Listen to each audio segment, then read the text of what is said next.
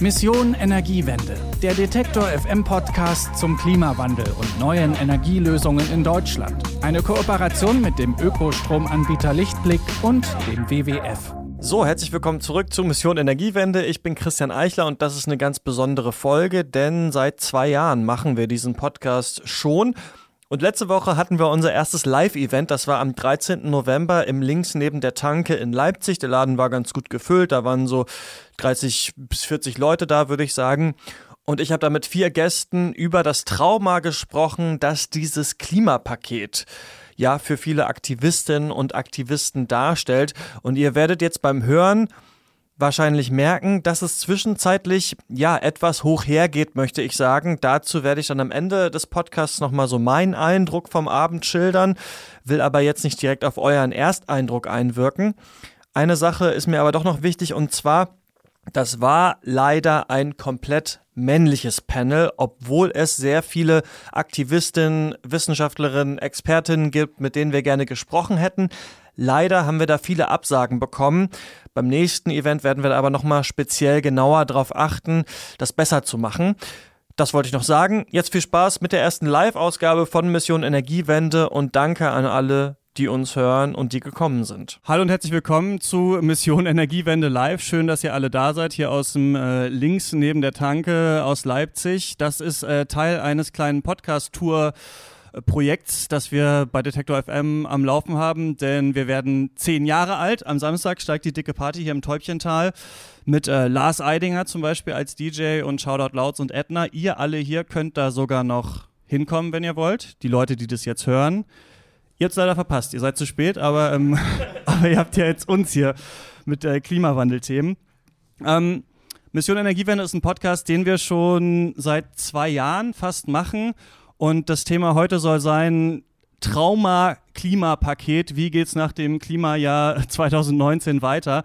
Und ich finde, dieser Begriff des Traumas, der passt tatsächlich eigentlich ganz gut, weil sich für mich gefühlt schon lange angekündigt hat, dass die Bundesregierung irgendwas machen muss. Jetzt hat sie was gemacht. Wie toll das ist, das wollen wir heute diskutieren. Aber für andere hat sich das noch viel, viel länger angekündigt. Nicht nur zwei Jahre, die ich jetzt diesen Podcast mache, sondern ähm, Sie haben zum Beispiel vorhin, Herr Schneider, zu mir gesagt, ja, schon seit den 90ern warten wir da eigentlich da drauf. Ähm, Mission Energiewende machen wir jetzt seit zwei Jahren und wir haben damals angefangen, nur um das mal so ein bisschen zu rekonstruieren. Wir wollten einmal in der Woche über Klimathemen reden, über den Klimawandel und damals ging das so ein bisschen los eigentlich mit der Fragestellung, ist der Klimawandel eigentlich in Deutschland schon zu spüren? Da waren noch viele auch Klimawandelleugnerinnen und Leugner nee, Leugner, glaube ich hauptsächlich, sind das eigentlich in den Medien.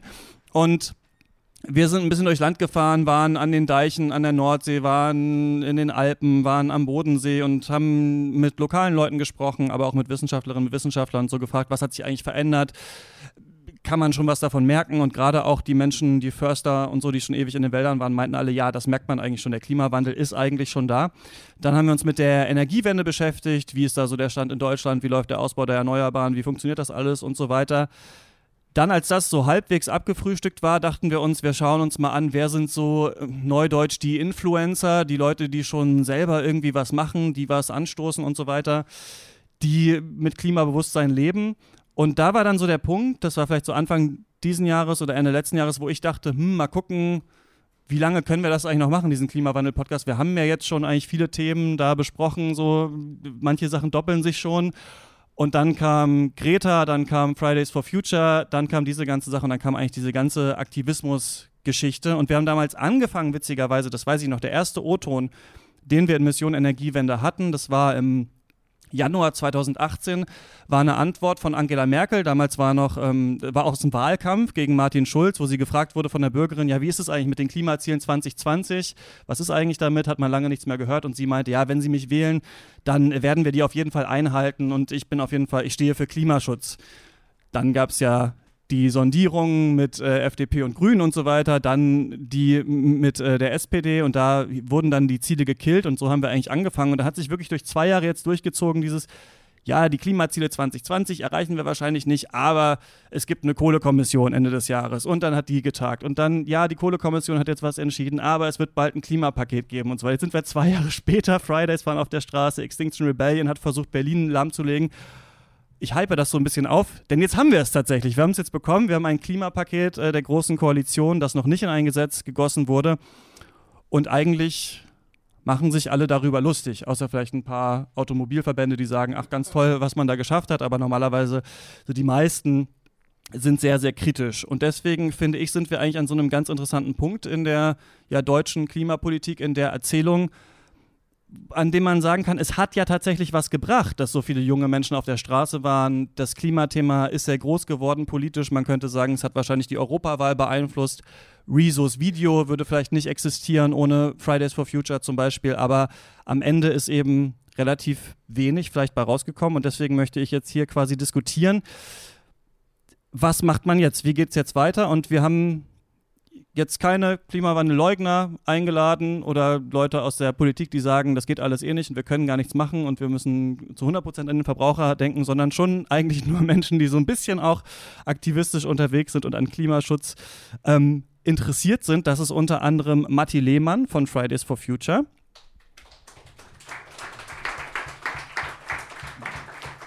Der uns ein bisschen erzählen kann, vielleicht wie das ist, ja, jeden Freitag für ein besseres Klima zu kämpfen und ja, wie es da jetzt weitergehen soll nach diesem Klimapaket. Dann Jens Schneider, kommt aus der Solarbranche. Erstmal Jens Schneider. So macht man Podcast live nämlich. Wenn man Podcast so aufzeichnet, kommt kein Applaus. Äh, aus der Solarbranche engagiert sich bei Scientists for Future, arbeitet an der HTWK Leipzig und auch am Fraunhofer Institut zu Energiesystem und dem Strukturwandel. Kann uns vielleicht dann sagen, ja, wie es so um das Klima denn bestellt ist und warum, so wie es zumindest scheint, niemand auf die Wissenschaftler und Wissenschaftlerinnen hören will. Dann haben wir Marius Hasenheit, der in Berlin für den Think Tank Ecologic Institute arbeitet, aber auch das Nachhaltigkeitsmagazin Transform gegründet hat. Ja, der uns vielleicht ein bisschen was zur klimapolitischen Arbeit in der Hauptstadt erzählen kann.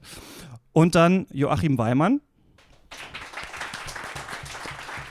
Professor für Wirtschaftswissenschaften von der Uni Magdeburg, der unter anderem untersucht hat, ja, was der oder die Einzelne überhaupt äh, tun kann oder ob das was bringt und auch äh, sehr kritisch auf das Thema Ausbau der Erneuerbaren zu sprechen ist. Wir wollen heute ähm, darüber sprechen und ich würde mal ganz gerne anfangen. Ähm, meine Herren, muss ich ja fast sagen, du hast gerade schon gesagt, leider ein All-Male-Panel. Wir haben es nicht zu verhindern geschafft, aber es ist jetzt so. Ähm, wir haben jetzt ein Klimapaket äh, bekommen, das wurde noch nicht ganz in Gesetze gegossen.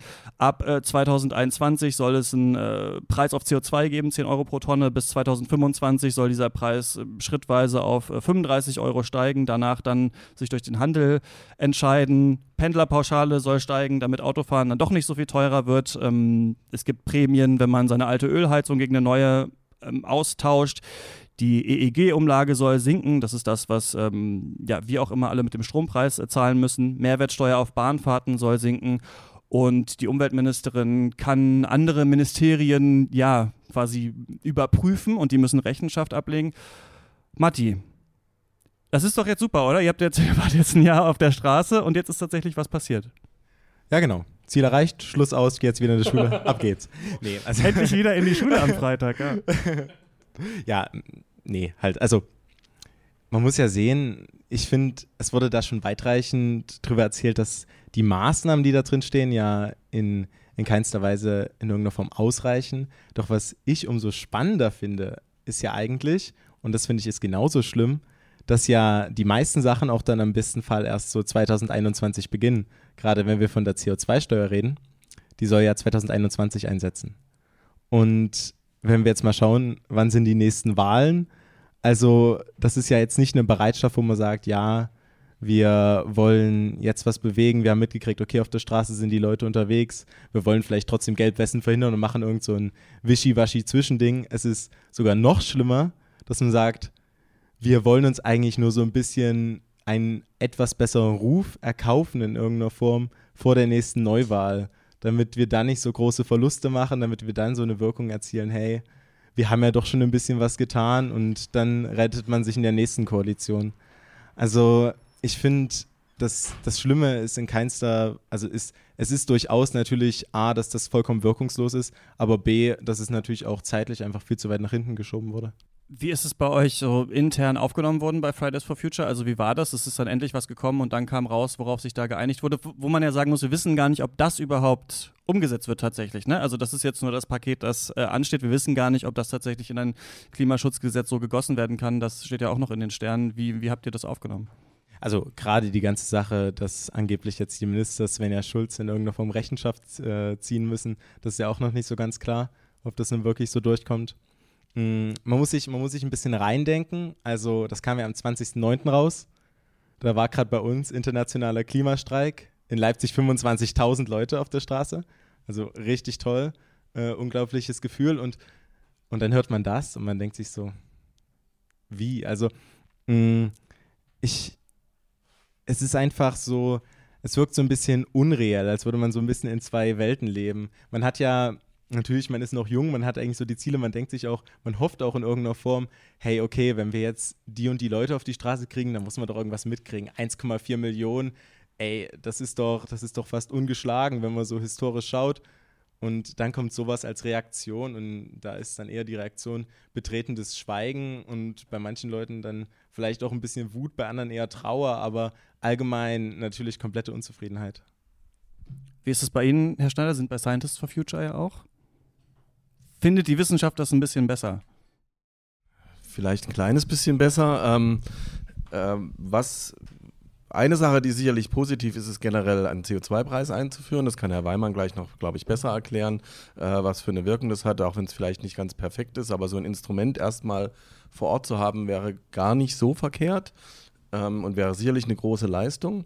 Auch wenn der Preis erstmal niedrig ist, glaube ich, ist es so, dass zum Beispiel, habe ich es auch schon gehört, im, im, Heizungsmarkt sind Investitionsentscheidungen durchaus mit einem längeren Zeithorizont, sodass das Jahr 2021 jetzt gar nicht das Ausschlaggebende ist, sondern quasi die nächsten 20 Jahre eher wichtig und von daher kann das da schon eine Wirkung haben.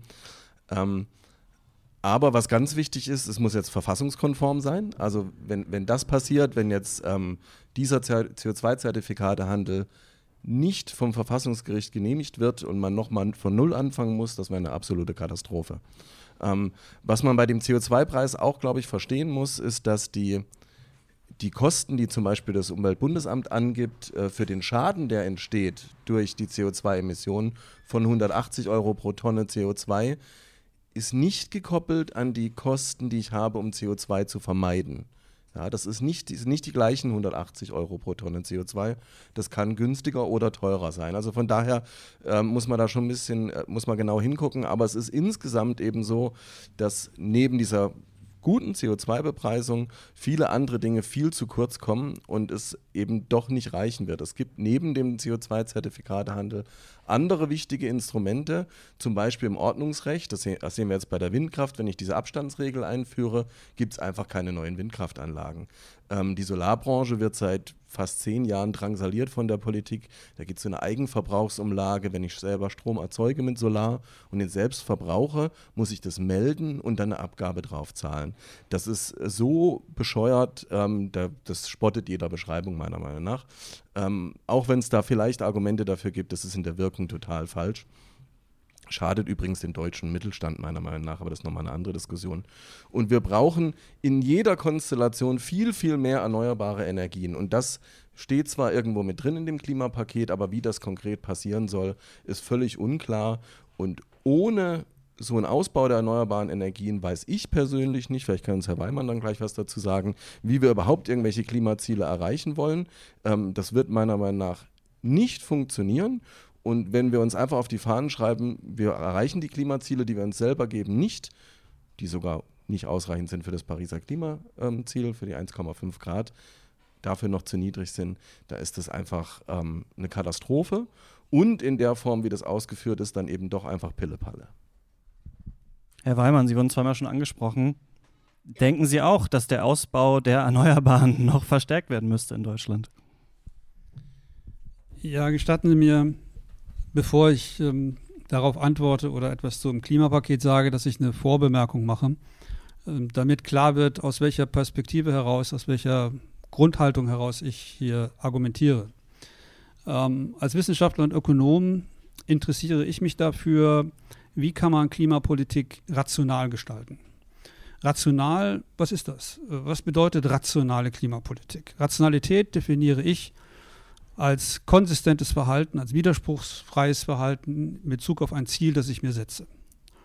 Und ähm, das kann man auch so übersetzen, fehlerfreies Verhalten. Ich möchte ein bestimmtes Ziel erreichen und ich sollte dabei keinen Fehler machen. Wenn ich das tue, dann bin ich rational. Also wie geht fehlerfreie Klimapolitik?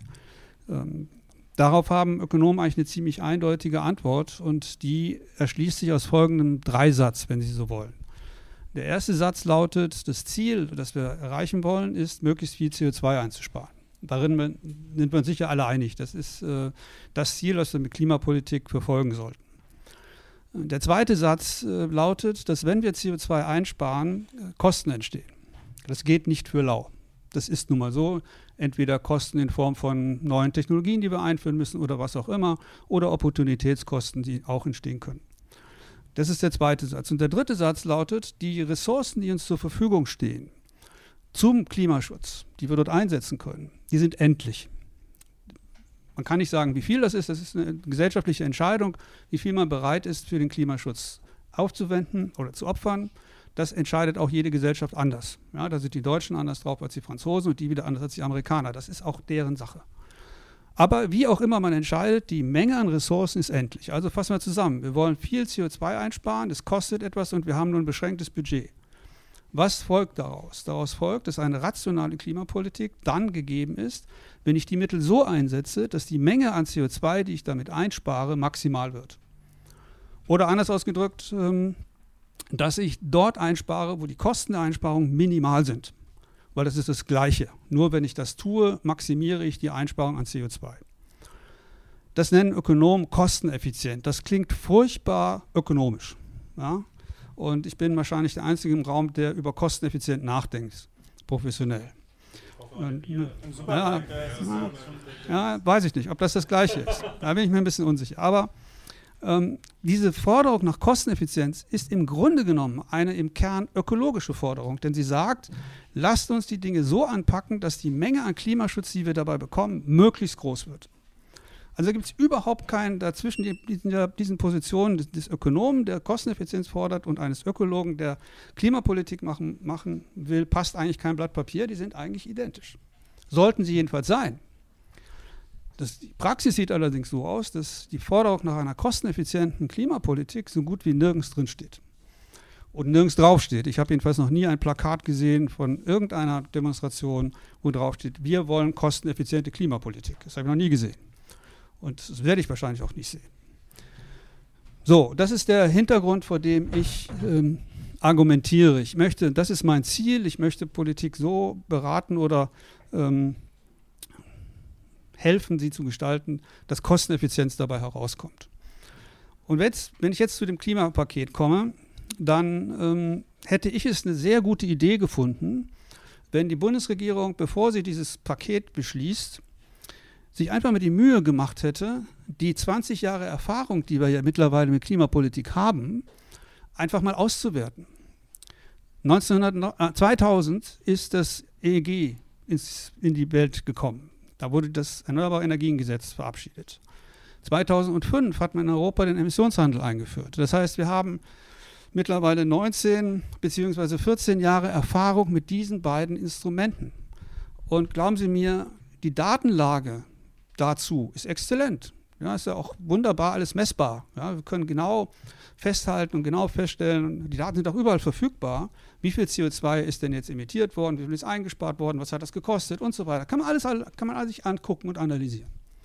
Und ich hätte mir gewünscht, dass die Bundesregierung, bevor sie sich über dieses Klimapaket Gedanken macht, sich einfach mal Rechenschaft ablegt und sich anguckt, okay, was ist bei unserer nationalen Politik rausgekommen?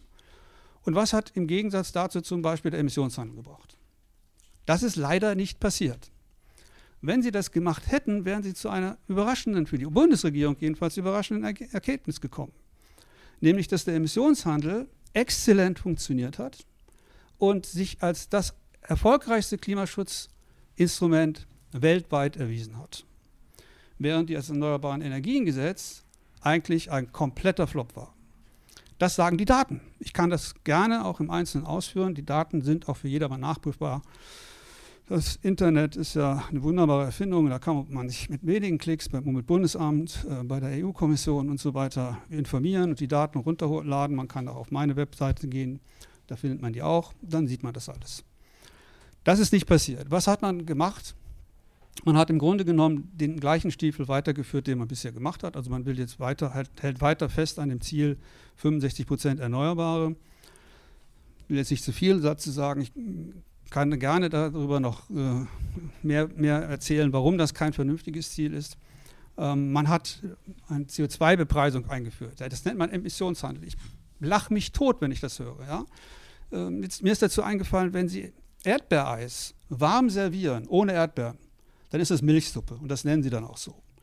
Was die Bundesregierung macht, ist was Ähnliches. Die serviert einen Emissionshandel ohne Handel mit einem festen Preis. Das ist kein Emissionshandel, das ist eine Steuer, dann sollte man das auch so nennen ist nichts anderes ökonomisch als eine Erhöhung der Energiesteuer um 10 Prozent, 10 Euro. Das wirkt sich dann bei Benzin und Diesel in Form von 2,6, beim Diesel ist es 2,6 Cent pro Liter höherer Spritpreis aus. Das ist alles. Das hat mit CO2-Bepreisung gar nichts zu tun. Mit Emissionshandel schon mal erst recht nicht. Das ist einfach nur Pillepalle, das ist einfach nur Blödsinn, das ist Volksverdummung.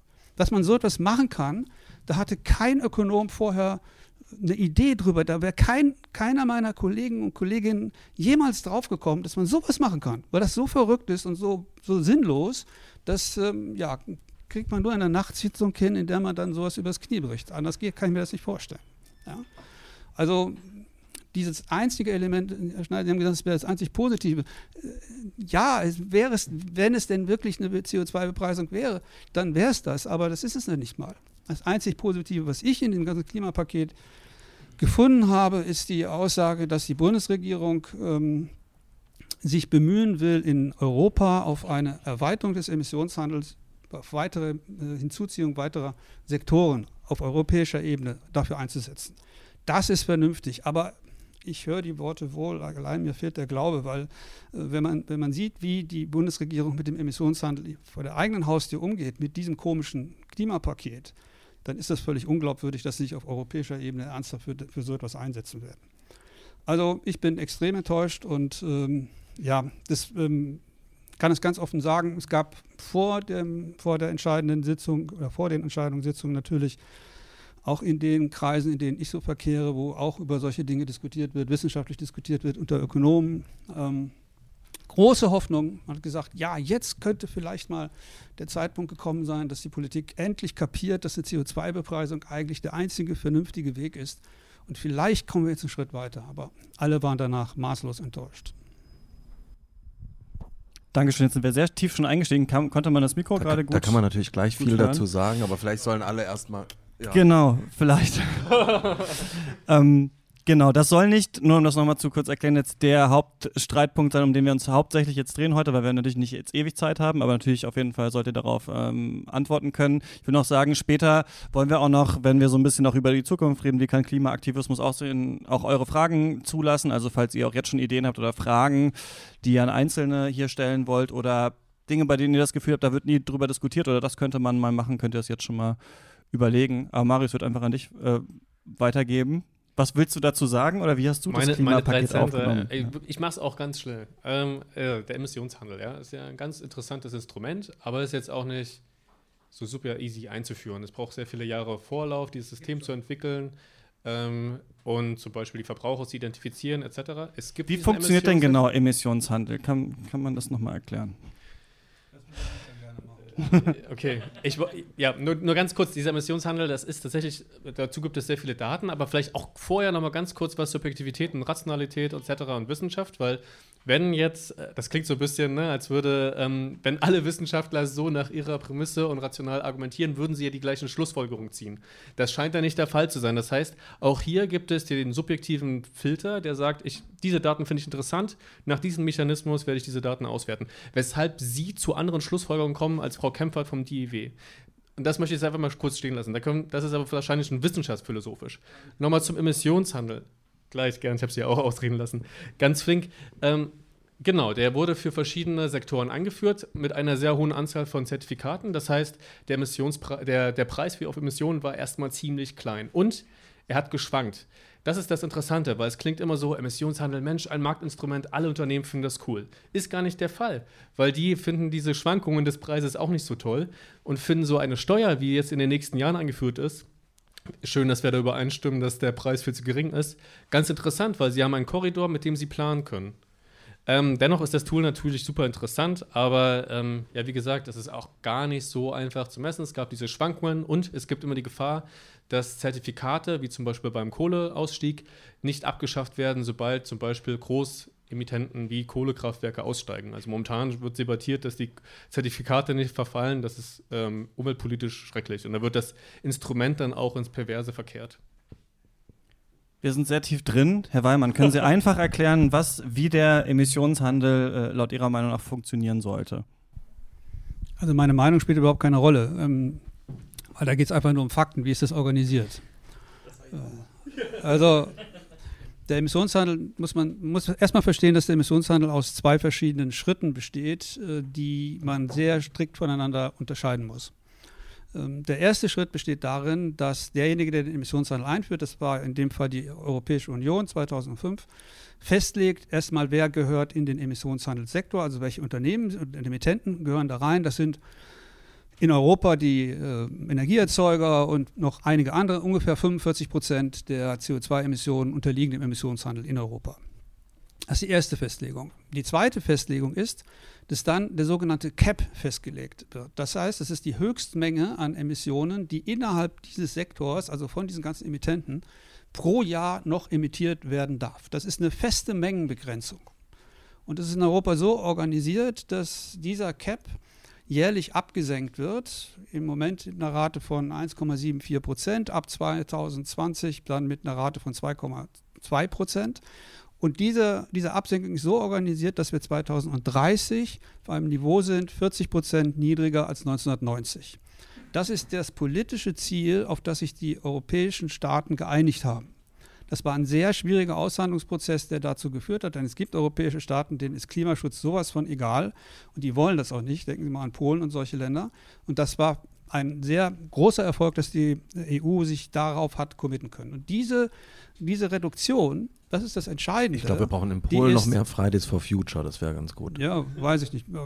Vielleicht mal eine andere Regierung wäre auch nicht schlecht. Aber, ähm, aber ähm, lenken Sie nicht ab jetzt. Ja. Der, Punkt ist, der Punkt ist, diese, diese Reduktion, die wird nicht nur irgendwie festgelegt, das machen wir, sondern die wird sofort auch umgesetzt, weil der nächste Schritt ist dann, dass Emissionsrechte ausgegeben wird und jedes Unternehmen, jeder Emittent, der im Emissionshandelssektor ist, darf nur noch emittieren, wenn er so ein Recht hat. Und da die Anzahl der Rechte genau so groß ist wie die Anzahl der Tonnen, die noch erlaubt sind, ist klar, dass diese Reduktion bis 40 Prozent 2030 auch tatsächlich stattfinden wird. Muss. Es geht gar nicht anders, weil die Emittenten dürfen gar nicht mehr emittieren. Das ist eine ganz harte regulative Auf Auflage. Das hat mit Markt auch überhaupt nichts zu tun. Das ist ein harter Eingriff des Staates. Ja? Das hat mit Markt null zu tun. Jetzt kommt der zweite Schritt. Der Staat hat ja bisher nur festgelegt, also die EU, wie viel insgesamt eingespart werden soll. Die Frage ist natürlich, wo passiert das? Wie passiert das? Wer macht das? Und diese Frage, die wird jetzt über den Handel, über den Markt entschieden. Wie funktioniert das? Stellen sich zwei Emissionsquellen vor. Bei dem einen ist ähm, das Vermeiden von CO2 sehr günstig ja, leicht zu machen, bei dem anderen ist das sehr teuer. Dann ist es sinnvoll, dass derjenige, bei dem es günstig ist, mehr vermeidet, die Emissionsrechte, die er dann nicht mehr braucht, an den verkauft, bei dem es teuer ist. Und zwar zu einem Preis, der zwischen den Kosten der beiden liegt. Dann haben nämlich beide einen Vorteil davon. Wenn die energieintensiven Betriebe dann aber Emissionshandelszertifikate halt sehr günstig bekommen. Das ist, da, das ist völlig egal, denn die Menge ist ja begrenzt. Und was man verstehen muss, ja, die ist nun mal begrenzt. Das ist der erste Schritt, den ich sprach. Was die meisten nicht verstehen, ist, dass der Preis, der sich dann auf diesem Markt bildet, für die Frage, wie viel CO2 wird vermieden, völlig unerheblich ist. Der spielt null Rolle. Weil die Vermeidungsmenge, die wird durch diesen Cap festgelegt und der Preis realisiert, Moment, der Preis, der dann eintritt, der sich dann einstellt, das ist der Preis, der sich bei gegebener Reduktion, politisch festgelegt, und Stand der Technik ergibt. Das ist nicht, ist nicht so, man setzt im Emissionshandel den Preis rauf und dann gehen die Emissionen runter.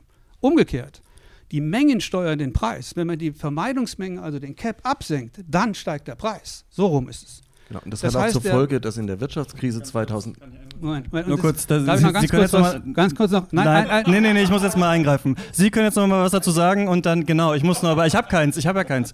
Äh, Sie können jetzt noch mal was dazu sagen, dann würde ich gerne weiterkommen zum nächsten Punkt, weil wir, finde ich, viel zu tief in dieser, in dieser kleinen Debatte drin ist, um die es heute nicht alleine gehen soll, leider. Aber äh, Sie haben noch mal das Wort, Herr Schneider. Also vielleicht ganz kurz, ich glaube, man kann den auch gut oder schlecht ausführen immer noch, aber zum Beispiel hatte der CO2-Zertifikatehandel die Folge, dass in der Wirtschaftskrise 2008, wo gerade in Südeuropa viel Industrie weggebrochen ist und dort viel weniger CO2 emittiert wurde, war es wichtig, dass der Cap wieder erreicht wird. Also irgendjemand musste einspringen, ähm, um das CO2 zu emittieren, das in Südeuropa nicht mehr emittiert wurde. Und da ist der Preis so lange gefallen, bis man irgendjemand gefunden hat, der sagt, okay, jetzt für den Preis emittiere ich das CO2 und das war die deutsche Braunkohle. Ja, da, äh, zu der Leider. Zeit ist es dann eben angestiegen. Ich würde gerne noch mal ähm, ein bisschen weiter äh, im Text gehen, zwar zu der Frage, ob ähm, wie es jetzt mit dem, also wir sehen, wir haben unterschiedliche Standpunkte hier oder Sie und ihr habt unterschiedliche äh, Standpunkte dazu. Trotzdem scheint es ja so zu sein, dass alle irgendwie ein bisschen unzufrieden damit sind, wie das Klimapaket jetzt aussieht und wie quasi das von der Politik umgesetzt wurde, was vielleicht in der Bevölkerung ähm, ja schon länger klar ist, ähm, wie, in welche Richtung das ungefähr gehen soll. Ähm, Matti, ich würde noch mal kurz äh, dich fragen, so wie, ähm, also Fridays for Future ist jetzt schon super lange auf der Straße und immer hieß es, ja, aber wenn der Sommer kommt, wenn die Sommerferien kommen, dann werden die äh, zu Hause bleiben, dann machen die Urlaub, weil die sind ja nur da, weil sie schwänzen wollen zum Beispiel. Aber dann ist irgendwie das und das, dann werden sie nicht mehr kommen. Und jetzt war Greta irgendwie einmal in Berlin, aber wenn die nicht mehr die Strahlkraft hat, dann wird es au aufhören. Man hat ja das Gefühl, es geht trotzdem immer weiter. Ähm, habt ihr trotzdem das Gefühl, dass ihr mal noch andere Protestformen ja irgendwie vielleicht ausprobieren müsst, irgendwie radikaler werden müsstet, als jetzt wirklich jeden Freitag einfach euch nur dahin zu stellen? Also wie wird das so aus eurer Sicht irgendwie bei euch diskutiert? Macht ihr einfach für immer weiter, bis dann halt, weiß ich nicht, bis dann endlich was passiert? Ja, also erstmal ganz kurz. Sommerferien war sehr schön tatsächlich. Wir haben eine, wir haben eine lustige Radtour gemacht äh, durch, die, durchs, durch die Dörfer rund um Leipzig und haben da ähm, ein bisschen auch mit älteren Leuten geredet, was wir so klimapolitisch, was so unsere Ziele wären, was die so meinen, was die so einschätzen. Also da gab es durchaus viele Möglichkeiten und das ist auch so ein Punkt, der glaube ich auch so ein bisschen für mich die Zukunft sein könnte, indem man nämlich sagt, hey, na klar, also man kriegt das ja mit, jeden Freitag sich einfach nur auf irgendeinen Weg zu setzen und zu sagen, hey, hier, ich streike jetzt hier, ich sitze hier. Zwei Monate sind die Medien halt da und berichten darüber und dann ist die einzige Wirkung, die man in irgendeiner Form noch hat, vielleicht bei den Leuten, die vorbeilaufen und sich fragen, ah, wer sitzt denn da drüben? Das ist ja skurril. Aber das geht ja Stück für Stück dann natürlich ein bisschen verloren. Und da gibt es jetzt verschiedene Ansätze, die man verfolgen kann. Da wird ja immer hinterher gesagt, so, die extremisieren sich jetzt alle, die werden alle zu Extinction Rebellion und Ende Gelände und die blockieren jetzt alles und dann rennen die 13-Jährigen mit und dann geht's richtig los. Nicht mein Standpunkt, muss ich sagen. Aber braucht es das nicht? Es ist ja immer eine clevere Idee von Extinction Rebellion zu sagen, wir legen jetzt mal eine Stadt lahm, dann passiert immerhin mal was. Aber ich denke nicht, dass das die Aufgabe von Fridays for Future ist. Die Aufgabe von Fridays for Future ist zu sagen, hey, wir sind die breite Gesellschaft. Wir haben 1,4 äh, 4 Millionen Leute auf der Straße, die sagen, yo, wir sind dafür. Und jetzt geht es eigentlich nicht mehr darum, das zu übertrumpfen, denn ich glaube, es ist einfach in irgendeiner Form auch angekommen, yo, 1,4 Millionen Leute, mega viele Menschen. Jetzt geht es eigentlich darum, A, breiter zu werden und sich in irgendeiner Form noch besser zu verbinden und zu vernetzen. Also es, es kommen ja immer wieder neue Ortsgruppen dazu. Wir haben jetzt über 700 Ortsgruppen, über 700 Städte in ganz Deutschland, wo Fridays for Future existiert. Und da geht es jetzt nicht nur um, wie reagiert die Bundesregierung, sondern wie reagieren auch die einzelnen Gemeinden beispielsweise auf eben Fridays for Future, auf junge Menschen, die tatsächlich was bewegen wollen. Vor fünf Jahren wurden groß noch gerufen, wo sind die jungen Menschen? Wir wollen, dass ihr endlich mal eure Ideen einbringt. Jetzt kommen die jungen Menschen, jetzt werden sie teilweise weggestoßen. Also ich sehe nicht die Zukunft in der Extremisierung. Ich sehe die Zukunft im Einbringen tatsächlich auch auf kommunaler Ebene und dann wiederum einfach alle besser zu verbinden, diese ganzen, wir, wir sind ja jetzt schon extrem verbunden, also 700 Ortsgruppen, wir haben wöchentlich Telefonkonferenzen, wo jeder mit jedem reden kann, also ich muss mir jetzt nicht mehr irgendwo ein Hostel oder so holen. Ich kann immer bei irgendwelchen anderen Leuten schlafen. Ich, wir haben überall Kontakte. Also das gibt extremes Potenzial und ich glaube, da ist gar nicht so diese Nötigkeit da jetzt zu sagen, hey, wir blockieren jetzt Straßen. Marius, wie ist das denn? Ähm, Achso, wir duzen uns übrigens, weil wir uns auch kennen, schon länger.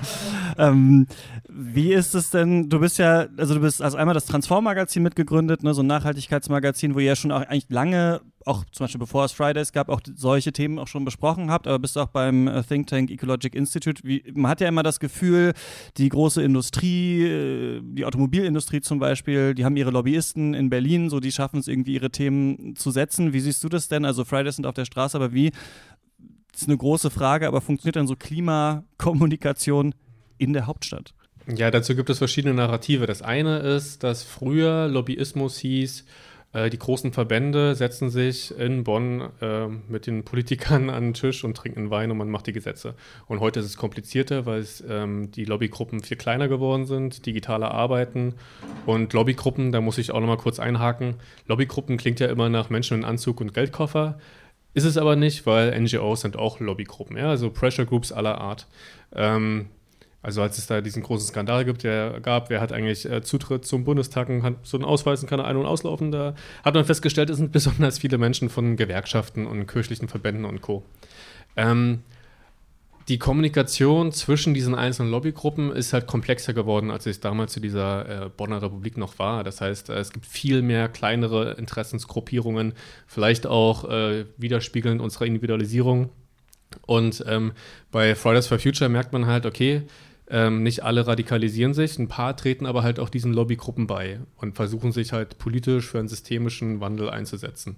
Ähm, es gibt sicherlich auch ein paar, die versuchen, äh, so Marsch durch die Institu Institution 2.0 und äh, versuchen vielleicht in ihrer Kommune irgendwas zu machen. Auch cool, ja. Und genau das ist ein Punkt, was, wo ich jetzt auch gerne mal einhaken würde. Ich denke, es braucht coole Leute, auf, die was verändern wollen, auf jeder Ebene. Und ähm, das gegeneinander auszuspielen, ist ungünstig. Das heißt, wenn jemand den Emissionshandel beforscht und versucht, dieses Tool weiter voranzubringen, oder jemand irgendwo versucht, durch ähm, Protest, was auch eine Form, die legitim ist in unserer Demokratie, versucht, Veränderungen hervorzurufen, dann ist beides okay. Und vor allem, ähm, also es ist halt sehr blöd, sich dazu zerstreiten und ich merke bei Fridays for Future, da gibt es eine große demokratische Reife, viele Leute wissen das. Ähm, wenn man äh, NGOs miteinander abwägt, also NGOs, die auf äh, Lobbyarbeit setzen, ähm, teilweise auf Lobbyarbeit, also ne, offensichtlich Lobbyarbeit auch organisiert in Brüssel und Co., um auf die Politik einzuwirken. Da wird schnell unterschieden zwischen, ja, das sind die radikalen, guten NGOs und das sind die, die immer nur Siegel auf alles setzen, was nicht bei drei auf dem Baum ist hört man jetzt oft von jüngeren Leuten und so, aber de facto, ne, jede NGO oder jede Lobbygruppe ist halt so ein Zahnrad im System. Das heißt, wenn eine ähm, brückenbauende NGO ein Siegel vorschlägt, dann passiert es nicht selten, dass eine radikalere NGO vorher Druck gemacht hat und vor dem Werkstor saß. Ähm, grundsätzlich zur Politikberatung muss ich sagen, das ist halt ein super schwammiger Begriff. Politikberatung heißt. Wie läuft das denn bei euch? Also wie ist, was genau macht Ecologic? Wen beratet ihr und warum? Also jetzt nicht jeden und jeder, ja. aber so wie läuft das, wie läuft das überhaupt? Genau, darauf wollte ich hinweisen, dass halt Politikberatung für viele heißt, wir beraten Unternehmen, wie sie zur Politik durchdringen. Das sind wirklich so, ich sag mal, Agenturen, die Public Affairs machen. Politikberatung heißt in unserem Falle, Ecologic Institute allerdings, dass wir uns als Think Tank auf Ausschreibungen bewerben und tatsächlich halt diese Politikberatung in Projekten für Ministerien, Umweltbundesamt, EU-Kommission und Co. halt durchziehen auf akademische Art und Weise. Deshalb können wir auch gerne über rationale Argumente uns streiten und vielleicht unterschiedliche Prämissen und Schlussfolgerungen haben. Aber äh, Politikberatung heißt jetzt nicht, in Deutschland ist es ja auch sehr verbunden mit Beiräten. Ne? Da werden dann zum Beispiel ähm, in gewiss, im BBGU werden dann von fin Ministerien finanziert, äh, diverse Forscher zusammengezogen. WBGU. WBGU. Genau. Der Bundesumweltfonds. Richtig. Ich würde mich auch interessieren, wo Sie vorher gesagt haben, dass Sie irgendwie versuchen, auf die Politik einzuwirken. Weil im Endeffekt, Politikberatung heißt halt in Deutschland oft, das sind äh, diverse Councils oder halt grund- oder nicht grundfinanzierte Institute, die ähm, praktisch Auftragsforschung machen, also für Ministerien Projekte bearbeiten. Allerdings, und halt diesen Privatsektor gibt es noch dazu, also die ganzen Agenturen.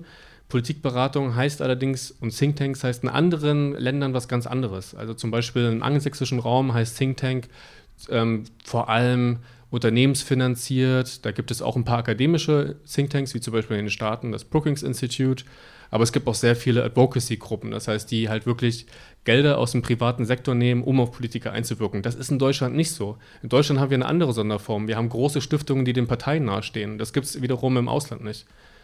Also es gibt eine große Wie Landschaft. kriegt man eine Idee in den Bundestag? Damit wir mit einem, mit einer Satz, was muss man, wie läuft das? Was ist das Geheimnis? Tja, da gibt es jetzt unterschiedliche Ansätze. Manche sagen, hey, lass uns in so, wir müssen in dem Institut arbeiten, das dann den richtigen Auftrag bekommt, von irgendeinem Ministerium und dann eine Idee einzuspeisen. Andere sagen, nee, ich organisiere mich lieber in einer Graswurzelorganisation. Wiederum andere sagen, ich organisiere mich in einer brückenbauenden NGO, die professionell lobbyieren.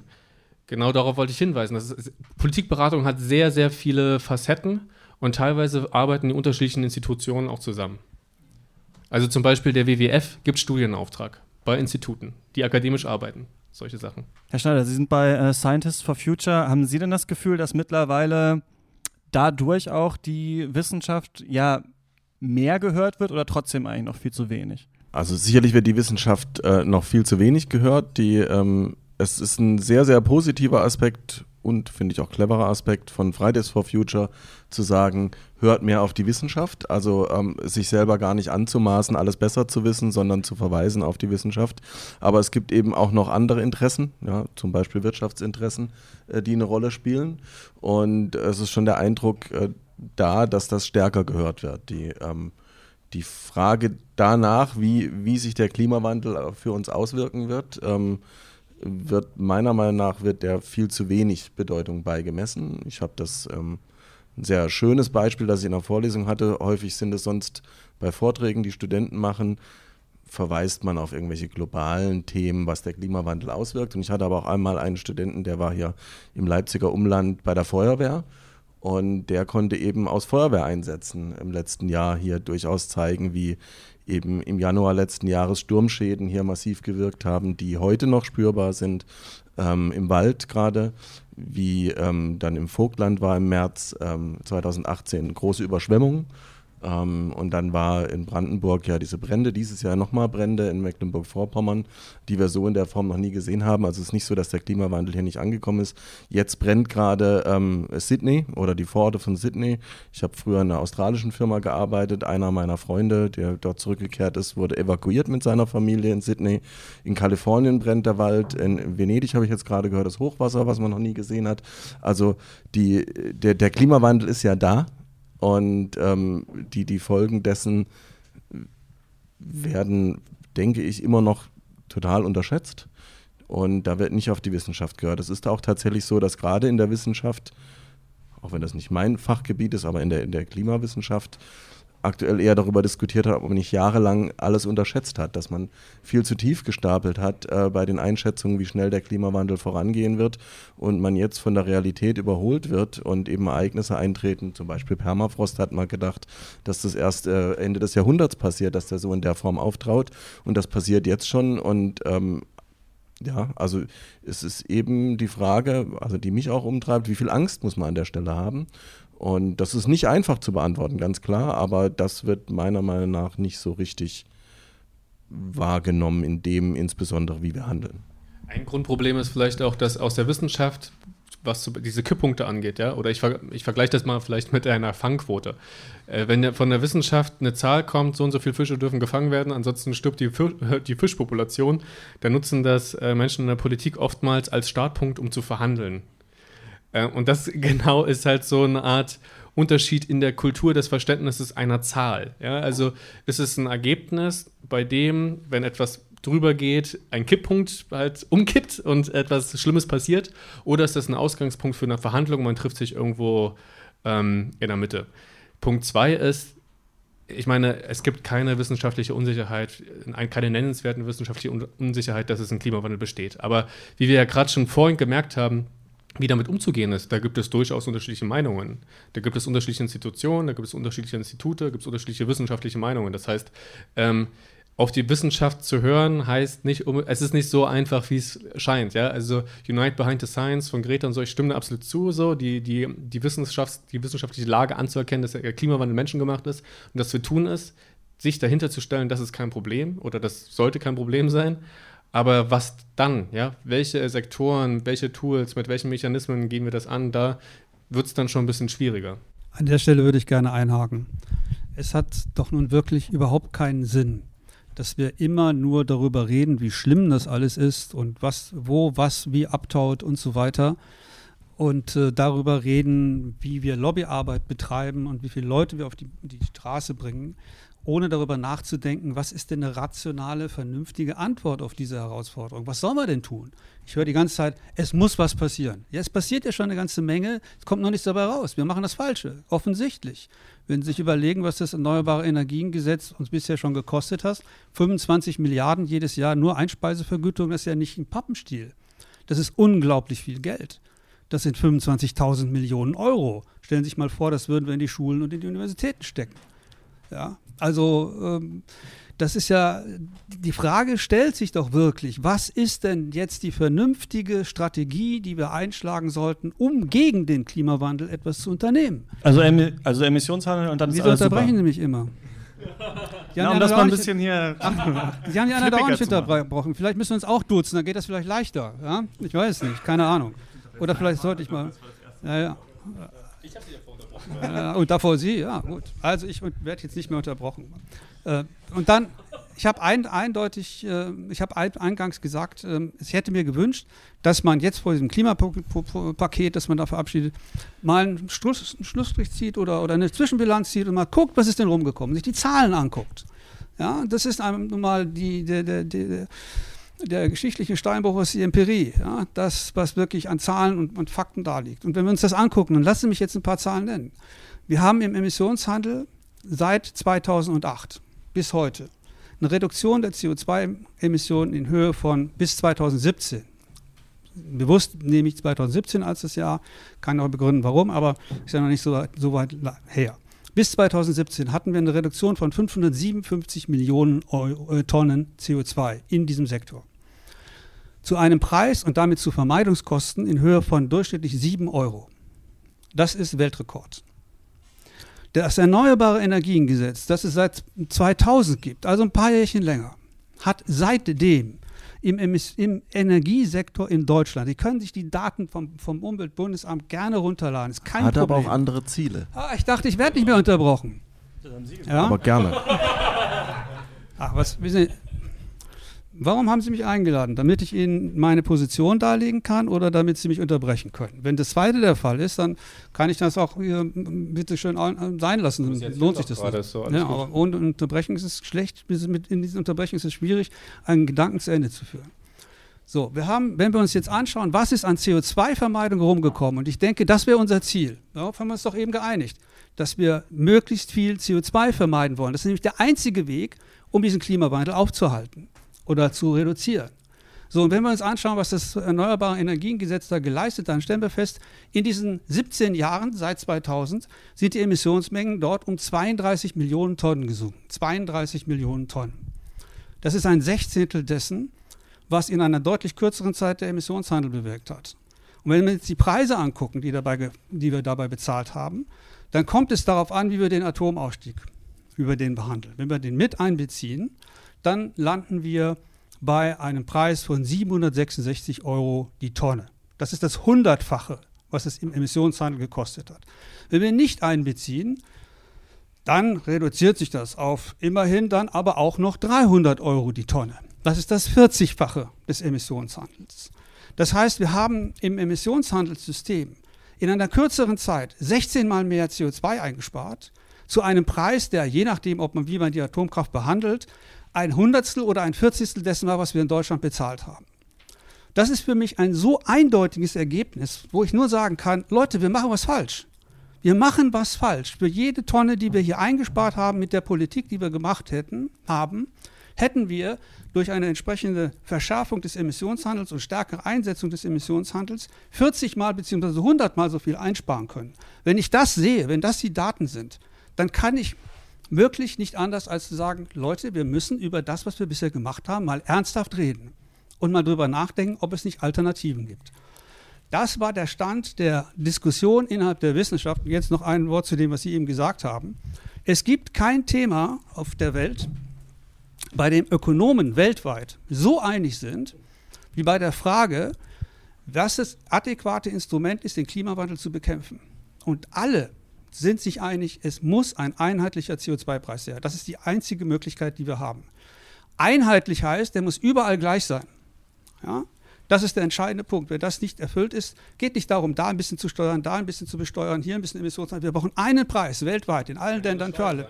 Kann auch eine Steuer sein. Darüber gibt es durchaus unterschiedliche Auffassungen. Ich bin da ehrlich gesagt völlig schmerzfrei. Von mir aus können wir eine Steuer einführen. Das ist egal. Wir brauchen einen CO2-Preis. So.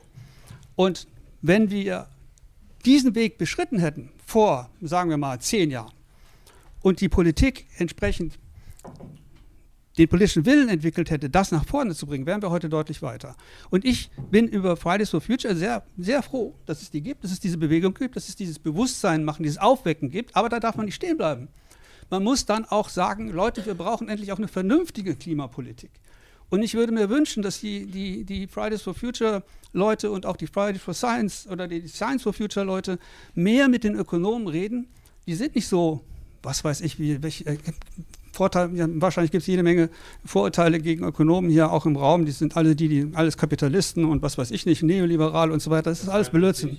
Ich aber, äh, nicht hier vielleicht, aber ich, mir, mir, wird das sehr oft wieder, wiedergespiegelt, glauben Sie mir.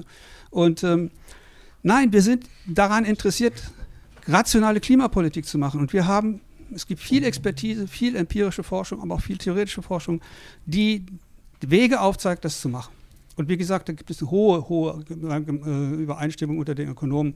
Zwingen Sie mich nicht, etwas zu Frau Kämpfer zu sagen. Ich möchte nicht zu einzelnen Kollegen oder Kollegen was sagen. Aber ich kann Ihnen Literatur nennen, wo Sie das auch nachprüfen können, dass die, dass die weltweite Ökonomen da in, in der Sache ausnahmsweise, ist nicht häufig der Fall, völlig einig ist. Kann ich? ähm, ich würde ganz ja, kurz nur das äh, Thema, glaube ich, mit dem Emissionszertifikatehandel auch gerne beenden, indem ich sage, ich finde den auch sehr gut. Ähm, also ich finde den CO2-Preis sehr gut ähm, und ich finde den Emissionszertifikatehandel auch wenn man ihn richtig macht, empfinde ich ihn als eines der besten Instrumente oder das beste Instrument.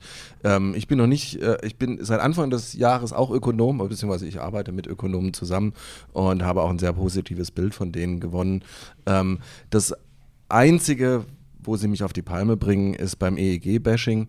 Das ist eben einfach ein Instrument, das ein anderes Ziel hatte. Es hat die äh, Kosten für PV, äh, für Photovoltaik und Windenergie dermaßen gesenkt für den Weltmarkt, dass wir jetzt ein Instrument, ein, ein wirksames Schwert in der Hand haben, um überhaupt voranzukommen und eine Energiewende voranzutreiben. Und es ist halt einfach Äpfel mit Birnen zu vergleichen. CO2-Zertifikatehandel, der die CO2-Emissionen senkt, macht es natürlich besser als ein EEG, das erneuerbare Energien fördert und dabei parallel vielleicht die ähm, CO2-Emissionen senken soll. Das ist einfach kein fairer Vergleich und deswegen können wir das aber auch an der Stelle beenden. Ich finde den CO2-Zertifikatehandel und den Preis ähm, für CO2, wie auch immer es genau ausgestaltet ist, das sehr gut und das richtige Instrument und ich bin da voll bei Ihnen. Bevor wir die Fragen eröffnen, würde ich gerne noch kurz ähm, mit euch und Ihnen besprechen wollen oder da mal ein kurzes Licht drauf werfen wollen auf die Große Koalition, die ja jetzt dieses Klimapaket verabschiedet hat und sich jetzt auch ja dazu durchgerungen hat, ähm, ein Konzept zur Grundrente aufzustellen. Ich sage das nur, weil es so ein bisschen das Gefühl gibt von, ach, wir haben jetzt die Grundrente geschafft, wir machen es jetzt nochmal äh, zwei Jahre, wo ja ähm, so ein bisschen die Frage war, Koalitionsbruch. Gut, man muss natürlich schauen, was jetzt mit der SPD-Spitze wird und so weiter und so fort. Ähm, Matti, es gab an Fridays for Future auch mal so die Forderung, müsstet ihr nicht eigentlich Neuwahlen fordern? Also jetzt, wo wir auch das Klimapaket haben, ist es nicht vielleicht auch klar, dass mit dieser Regierung das so nicht mehr besser werden wird, als es jetzt gekommen ist. Wenn wir Neuwahlen fordern würden, müsste es ja eine Partei geben, die genau das Richtige macht, die wir unbedingt an der Macht sehen wollen. Und das tun wir ja nicht. Also Fridays for Future ist überparteilich und aktuell gibt es ja keine Partei, die eine realistische Chance für den Bundestag hat, die genau halt auf dem Niveau was fordert, was dann ja ähnlich Fridays for Future Forderungen entspräche. Also es wird ja häufig so gleichgesetzt, Fridays for Future sind grünen Lobbyisten und solche Dinge.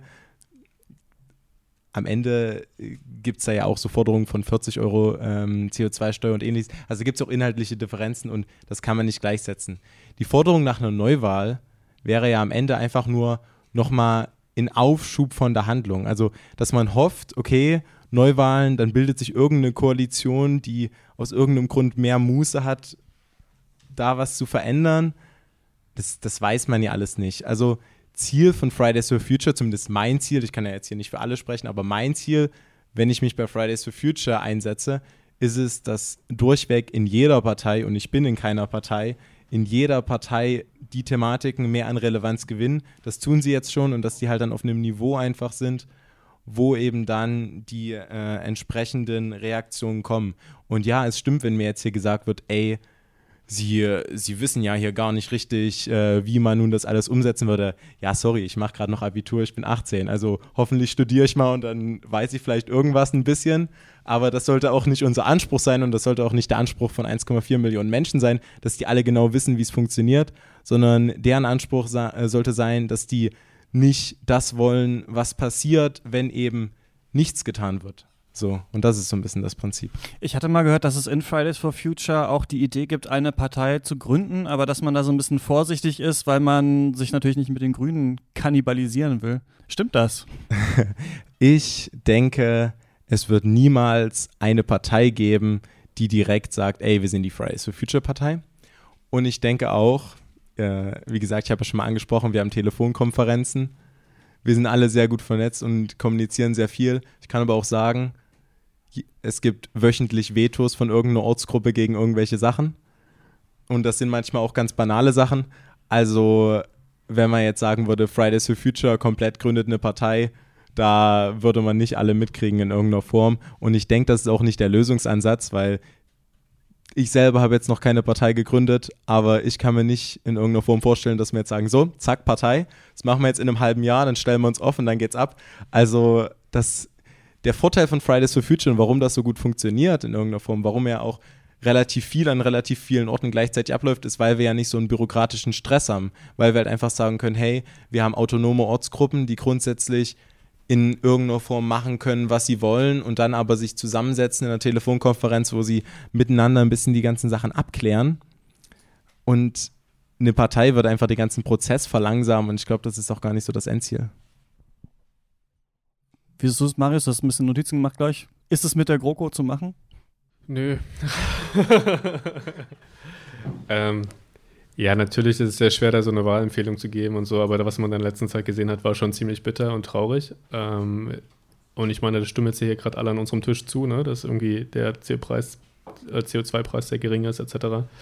Ähm, diese, dieser, dieses Trostpflaster, das ähm, Überprüfbarkeit und Co., das ist alles noch nicht so durch. Ähm, ein Ding ist ja noch, wenn ich das jetzt recht im Kopf habe, ähm, viele Sachen müssen nicht durch die Länderkammer bestätigt werden, die steuerrechtlichen Sachen schon. Und da ist, glaube ich, Winfried Kretschmann so ein bisschen an der, hat die Idee, da nochmal nachzujustieren, da nochmal Druck zu machen. Sehe ich aber gerade auch nicht so richtig, wenn man sich da die Mehrheiten anschaut, dass da groß was passiert. Also die Hoffnungen, dass aus dem Klimapaket jetzt noch ein paar vernünftige Sachen rauskommen, äh, ist, äh, sind relativ gedämpft. Und ähm, wenn man sich anschaut, dass gerade in den ganzen großen äh, Hauptstädten und äh, größeren Großstädten, dass da halt die Grünen gewinnen, das hat ja gewisse Gründe. Ich möchte nicht sagen, dass das Milieu, das oftmals Grün wählt, äh, super Leuchtturmbeispiel ist innerhalb der Bevölkerung. Ähm, Ne, hört man, gibt es ja sehr viele Studien, die Grünen Wählenden fliegen am meisten und so weiter. Und ich meine, dann sind wir wieder beim persönlichen Lifestyle etc. versus systemischen Wandel. Für diesen systemischen Wandel wären allerdings diese grüne Partei gar nicht mal so schlecht. Herr Weimann, wo sehen Sie politisch äh, Akteure, die Ihre Forderungen umsetzen könnten? Also aktuell sehe ich das genauso wie mein Vorredner, ich, oder wie meine beiden Vorredner. Ich sehe im Moment keine Partei, die wirklich, wie soll ich das nennen, ähm, die Kraft hat und den Willen hat, wirklich entscheidend Dinge voranzubringen. Ich meine, wenn man, ich habe die, die Zahlen eben genannt, das sind Zahlen, die natürlich den Politikern vorliegen. Ich meine, der Sachverständigenrat hat vor der ganzen Geschichte ein Sondergutachten abgegeben, an dem ich auch mitarbeiten durfte. Es gibt, gab weitere Gutachten, die das alles sehr eindeutig belegt haben. Das ist ja alles kein Geheimnis. Die Zahlen, die ich Ihnen genannt habe, die kann jeder von Ihnen überprüfen. Das ist überhaupt nicht schwierig. Und äh, von daher, das war alles bekannt. Ähm, trotzdem haben sie völlig anders entschieden und zwar deshalb, weil sie eben ja nicht bereit sind, ähm, zum Beispiel Maßnahmen zu beschließen, die in der Öffentlichkeit schwer zu vermitteln sind. Das merkt man ja auch hier in der Diskussion. So ein Emissionshandel ist halt ein verdammt sperriges Ding. Das hat man auch nicht in zwei Sekunden erklärt. Das, das, das in einer Talkshow zu vertreten, dass das ein gutes Instrument ist, das ist verdammt schwer, eigentlich unmöglich. Und da gibt es dann vier, fünf andere, die den, der das vertritt oder die äh, natürlich niedermachen werden. Das ist überhaupt keine Frage. Das heißt, politisch ist das mehr oder weniger Selbstmord, wenn man sich auf solche, ich sage jetzt mal, vernünftigen Instrumente äh, stürzen würde. Und es gibt niemanden im Moment, der den Mut hat oder die Kraft, das zu, trotzdem zu tun. Das wäre notwendig. Ähm, die Tatsache, dass wir in Europa einen Emissionshandel haben, ist sowieso darauf zurückzuführen, das war ein glücklicher historischer Zufall, mehr oder weniger. Das Ding ist ja nicht durch, irgendwelchen, durch irgendwelche parlamentarischen Beschlüsse in die Welt gekommen, sondern es war so ein Abfallprojekt des Kyoto-Protokolls damals. Und, ähm, die Amis reingebracht, die dann später ausgetreten sind. Nee, nee, die Amis sind nicht ausgetreten. Die sind im europäischen Emissionshandel nie drin gewesen. Die Amis haben den Emissionshandel erfunden. Mit dem Klim, Klim nein, äh, nein, Paris, das hätte damit, wenn es in Paris ja eine Vereinbarung zum Emissionshandel geben, wäre ja schön. Das gibt es ja nicht. Niemals beigetreten, aber haben das noch reingebracht. Die haben da sehr Nee, nee, nee, das stimmt nicht. Also die Amerikaner, um okay. das mal klar zu machen, haben den Emissionshandel als erste eingeführt im Rahmen des Clean Air Acts 1974, äh, aber er ist eingeführt dann 1990 extrem erfolgreich. Die haben damit ihr, ihr Acid Rain Programm wirklich in Rekordzeit und zu relativ geringen Kosten in den Griff bekommen, wirklich gut in den Griff bekommen. Wenn Sie sich die, die, die Luftverschmutzungswerte der USA angehen, die sind seit 1990 gehen die alle steil nach unten. Hat wunderbar funktioniert. Luftverschmutzung, CO2-Emissionen sind jetzt auch nicht das Gleiche. Nein, nein, ich meine, aber wir haben ja den Emissionshandel auf, auf, auf Schwefeldioxid angewendet, nicht auf CO2. Es gibt aber mittlerweile 21 verschiedene Emissionshandelssysteme auf der Welt. Und im nächsten Jahr, ja, das ist ein Problem, aber ein, ein, auch auf der anderen Seite auch ein Hoffnungsschimmer, weil beispielsweise China wird nächstes Jahr die jetzt noch existierenden Versuchspilothandelssysteme, die sie schon haben, in einzelnen Regionen zusammenschließen zu einem nationalen chinesischen Emissionshandel. Der wird dann sogar noch größer als ähm, die, der, der europäische sein und wird insgesamt 5 Prozent, wenn ich es richtig im Kopf habe, fast 5 Prozent der Welt-CO2-Emissionen abdecken. Das heißt, das ist nicht so ein bisschen Pillepalle, wie das, wie das, was weiß ich, in der Schweiz zum Beispiel ist. Die haben auch einen, aber da geht es um 6 Millionen Tonnen. Also, äh, aber das, da, da gibt, es, gibt es Initiativen, da passieren Dinge offenbar deutlich schneller und besser als, als bei uns. Ja, das muss man an der Stelle wirklich mal sagen.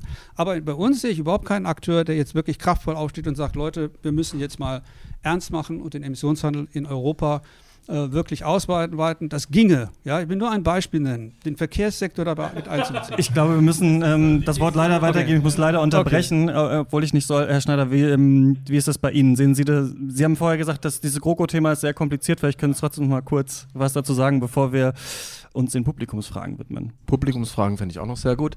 Aber ähm, wir haben vorab die Frage gekriegt, was denn diese GroKo leisten kann. Das war für mich ein bisschen eine ungewöhnliche Fragestellung.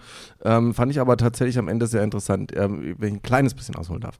Die, äh, was ich mir gerne anschaue, ist, ähm, es gibt also ich glaube, dass diese ganze Energiewende ist eine Riesenchance auch, also gerade auch eine wirtschaftliche riesengroße Chance, weil es gab irgendwann mal die Aussage, dass das größte Investitionsprogramm über die nächsten Jahre, das, das glaube ich, das stimmt auch einfach. Also wir stellen um von ähm, äh, Betriebs OPEX-getriebene ähm, Energiewirtschaft auf CAPEX, also auf Investitionsgetrieben. Es wird sehr viel investiert, das ist eine große wirtschaftliche Chance.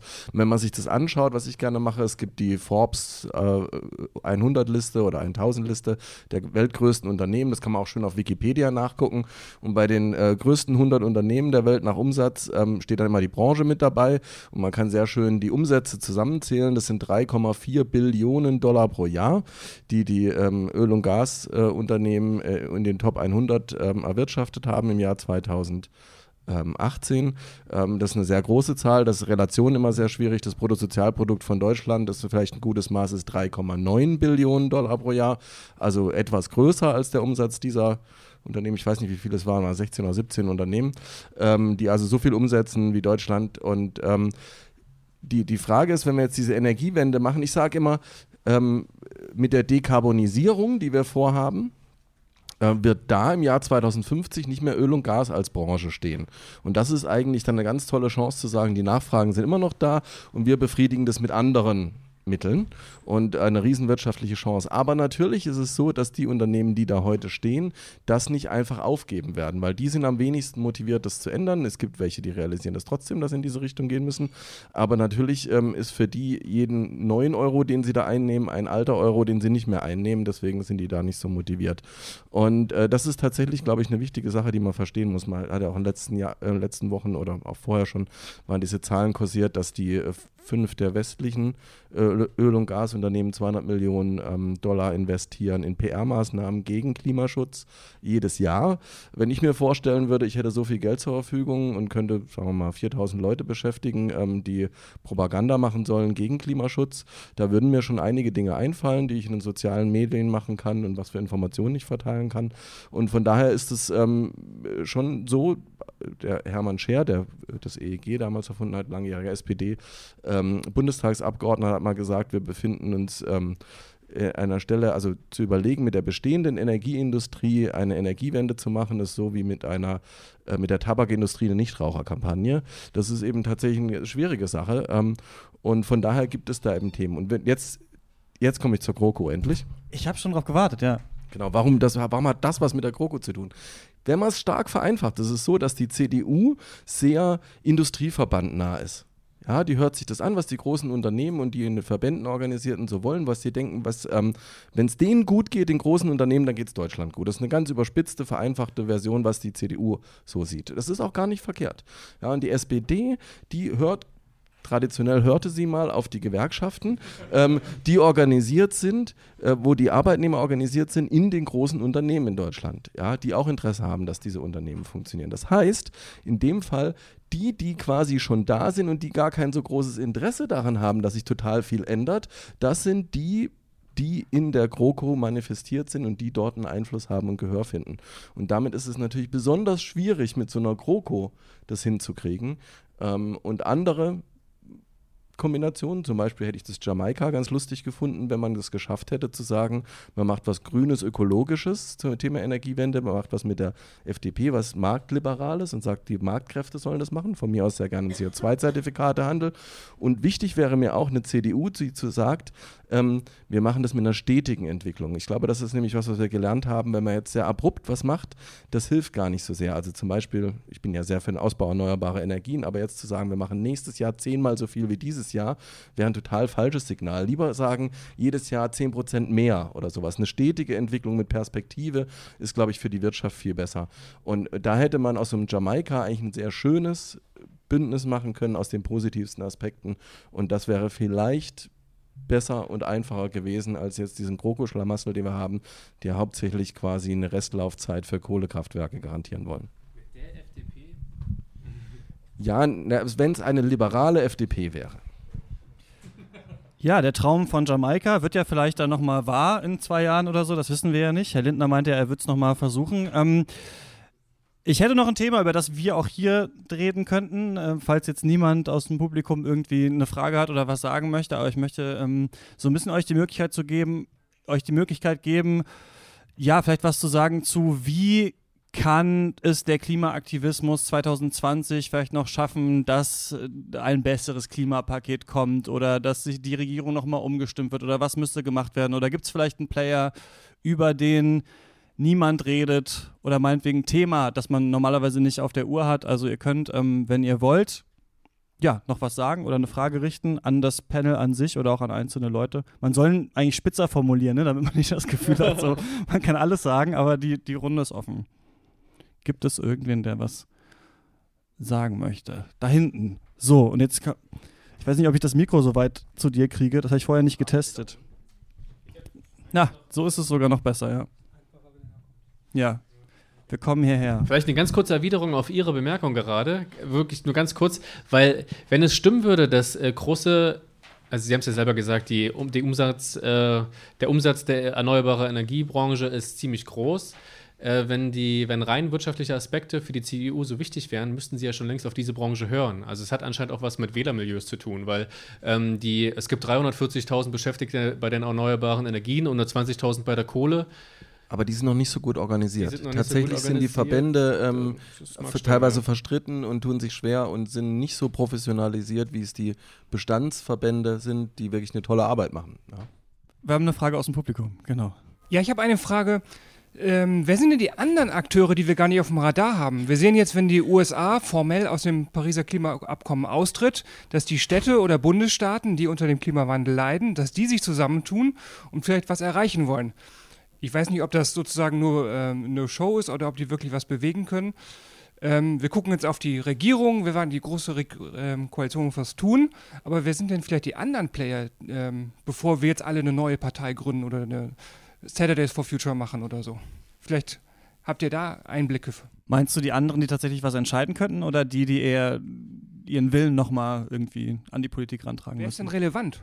Also man muss ja sagen, dass es sehr erstaunlich ist, dass gerade Salando gesagt hat, dass sie CO2-neutral sein wollen. Ja? Also es gibt einige Impulse aus der Wirtschaft tatsächlich, ähm, auch wenn ich die jetzt nicht immer so hochloben würde und es braucht trotzdem Ordnungspolitik, keine Frage.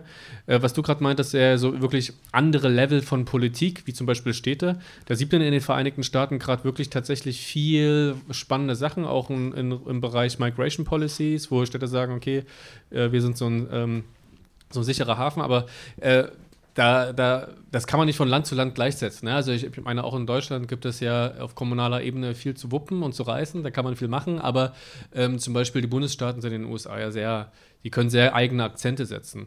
Und äh, Ordnungsrecht, was auf Bundesebene eingesetzt wird oder auf, auf EU-Ebene beschlossen wird, hat nochmal eine andere tiefgreifende, hat nochmal andere Implikationen, die ein bisschen, die tatsächlich sehr wichtig sind. Also wer sind die handelnden, wer sind die Akteure, die, wer, wer kann entscheiden? Ähm, es ist vollkommen klar, dass äh, wirksamer Klimaschutz nur geht, wenn wir vernünftige kollektive Entscheidungen treffen.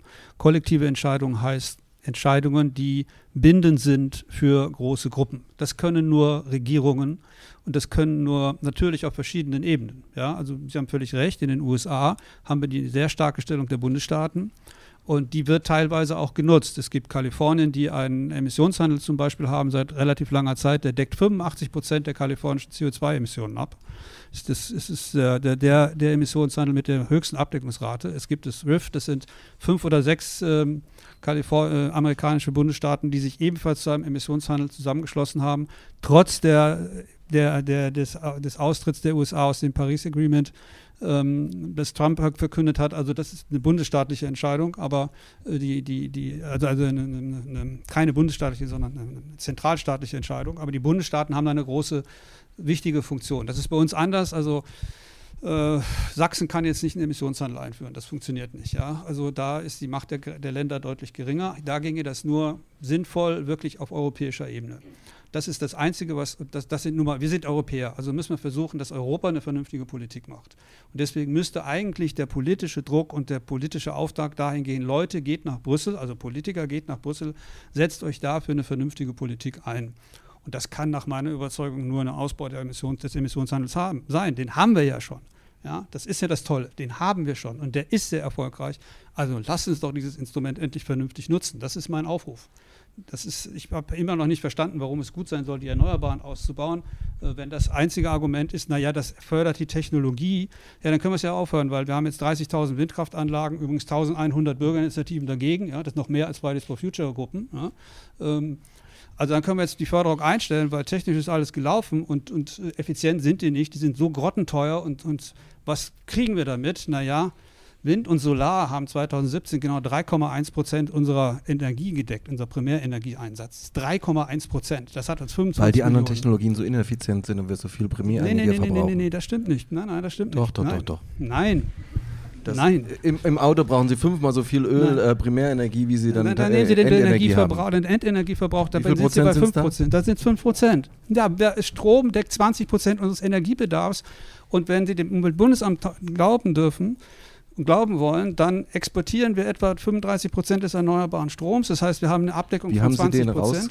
rausklamüsert aus dem Strom, den erneuerbaren Anteil? Das kann ich Ihnen. Ich würde Das gerne ich nicht bei nicht jeder gemacht. Frage wieder auf, also ich glaube, wir haben das jetzt auch verstanden mit dem Erneuerbaren Energiengesetz, mit dem, mit dem erneuer- gegen, Zertifikatehandel. gegen Erneuerbare darf man hier nichts sagen. Das habe ich schon gelernt. Ja. Doch, aber haben sie ja schon. äh, ich würde noch vielleicht jemand anderem die Chance geben, auch noch was zu sagen, falls es noch, äh, falls es noch Fragen gibt, falls es noch Anregungen gibt. Du meldest dich, ne? Genau, also ich habe äh, angesichts der Berichterstattung, ähm, also es gibt ja auf der einen Seite ähm, halt sehr, sehr viele Leute, die halt sehr Angst vor dem Klimawandel haben, ja auch sehr berechtigt und äh, gerne aktiv werden möchten und dann sehr viele Leute, die das am liebsten gar nicht beachten.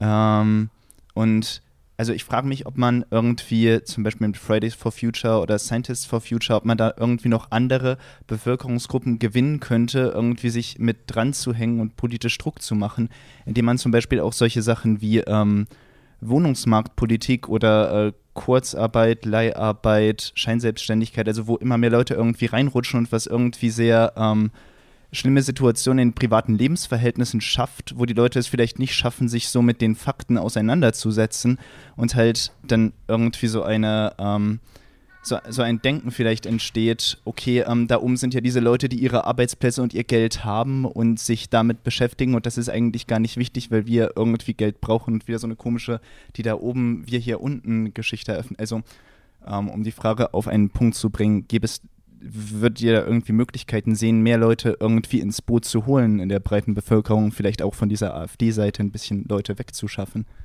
Also war natürlich ja, weil sonst wäre ja, wär ja ein bisschen hoffnungslos, wenn wir jetzt sagen, jo, aus und vorbei. Ähm, ich denke, da gibt es da gibt's so, ein bisschen, so ein bisschen zwei Punkte, die ich, die ich so sehe. Also der eine Punkt ist so ein bisschen so Grundlagen.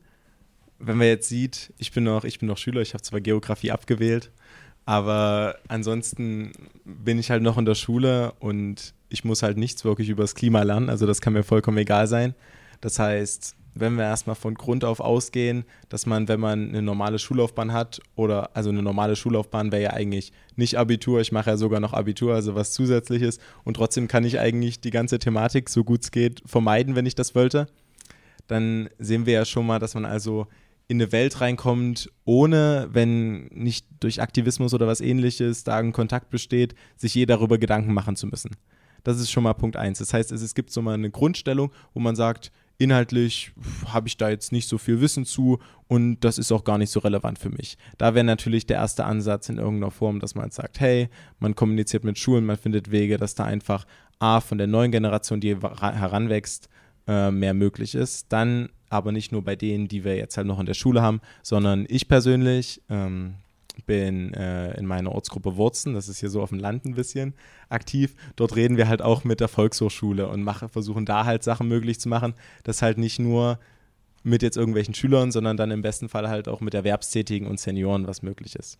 So. Bundespolitisch wäre eine CO2-Dividende oder sowas halt richtig praktisch. Ne? Da könnte man Sozialpolitik mit Umweltpolitik zusammenbringen. Da gibt es viele Konzepte. gewesen. ähm, ja, also mein, mein zweites Ding war nämlich, und das wollte ich gerade als Beispiel bringen, äh, wir, haben, wir haben neulich einen Baum in einer, äh, in einer Kita gepflanzt und dann kam eine erboste ähm, äh, Frau, die dort arbeitet, zu uns und hat gesagt, hey, Leute, was ihr macht, ist zwar schön und gut und das mit dem Plastik, da habt ihr voll recht. Hm, naja. aber, aber ich will nicht mehr Geld für meinen Sprit bezahlen. Ich wohne hier auf dem Land und das ist mir ganz schön schwierig. Äh, und außerdem sehe ich nicht ein, wenn da überall Windräder stehen. Und da sieht man, das ist ja eigentlich das, was wir nicht wollen. Und zwar, dass was Soziales gegen was Ökologisches ausgespielt wird, in den Köpfen der Leute noch ankommt. Wenn wir es hinkriegen, das zu vermitteln, dass ja eigentlich, und das will ja auch Fridays for Future, dass die soziale Frage zusammen mit der ökologischen Frage bearbeitet wird, durch zum Beispiel so eine Dividende, wenn man sagt, die Leute, die in der Umgebung von Windkrafträdern äh, wohnen, an dem Profit beteiligt werden, zu, sagen wir mal, ein Viertel oder der Hälfte oder was auch immer, ähm, dann besteht natürlich auch viel mehr Interesse dafür, äh, dann besteht natürlich mehr Interesse dafür, auch in der Form was zu machen und dann kriegt man noch viel mehr Leute auf seine Seite. Also ich würde an der Stelle noch ergänzen wollen, dass tatsächlich meiner Meinung nach äh, Fridays for Future das schon sehr, sehr gut macht. Ähm, ähm, was ich auch selber erlebt habe, ist, dass bei den jungen Leuten äh, die Gräben, die vielleicht wir in unseren Köpfen haben, ähm, noch nicht so tief gegraben sind, äh, wo man, wenn man gewisse Schlagworte hört, dann ähm, immer gleich auf die Barrikaden gehen muss. Ähm, das ist bei Fridays for Future, habe ich zumindest so erlebt, noch nicht so ausgeprägt. Das fand ich sehr gut. Ich habe Diskussionen zwischen Fridays for Future und äh, Braunkohle, LEAG und Mibrak-Mitarbeitern gehört, wo man tatsächlich sich ernsthaft unterhalten konnte darüber, wie denn eine Zukunftsperspektive aussehen kann. Und andererseits ist es so, ähm, die Schüler haben ganz große Vorteile, insofern, als dass sie zum Beispiel Kinder von Eltern sind.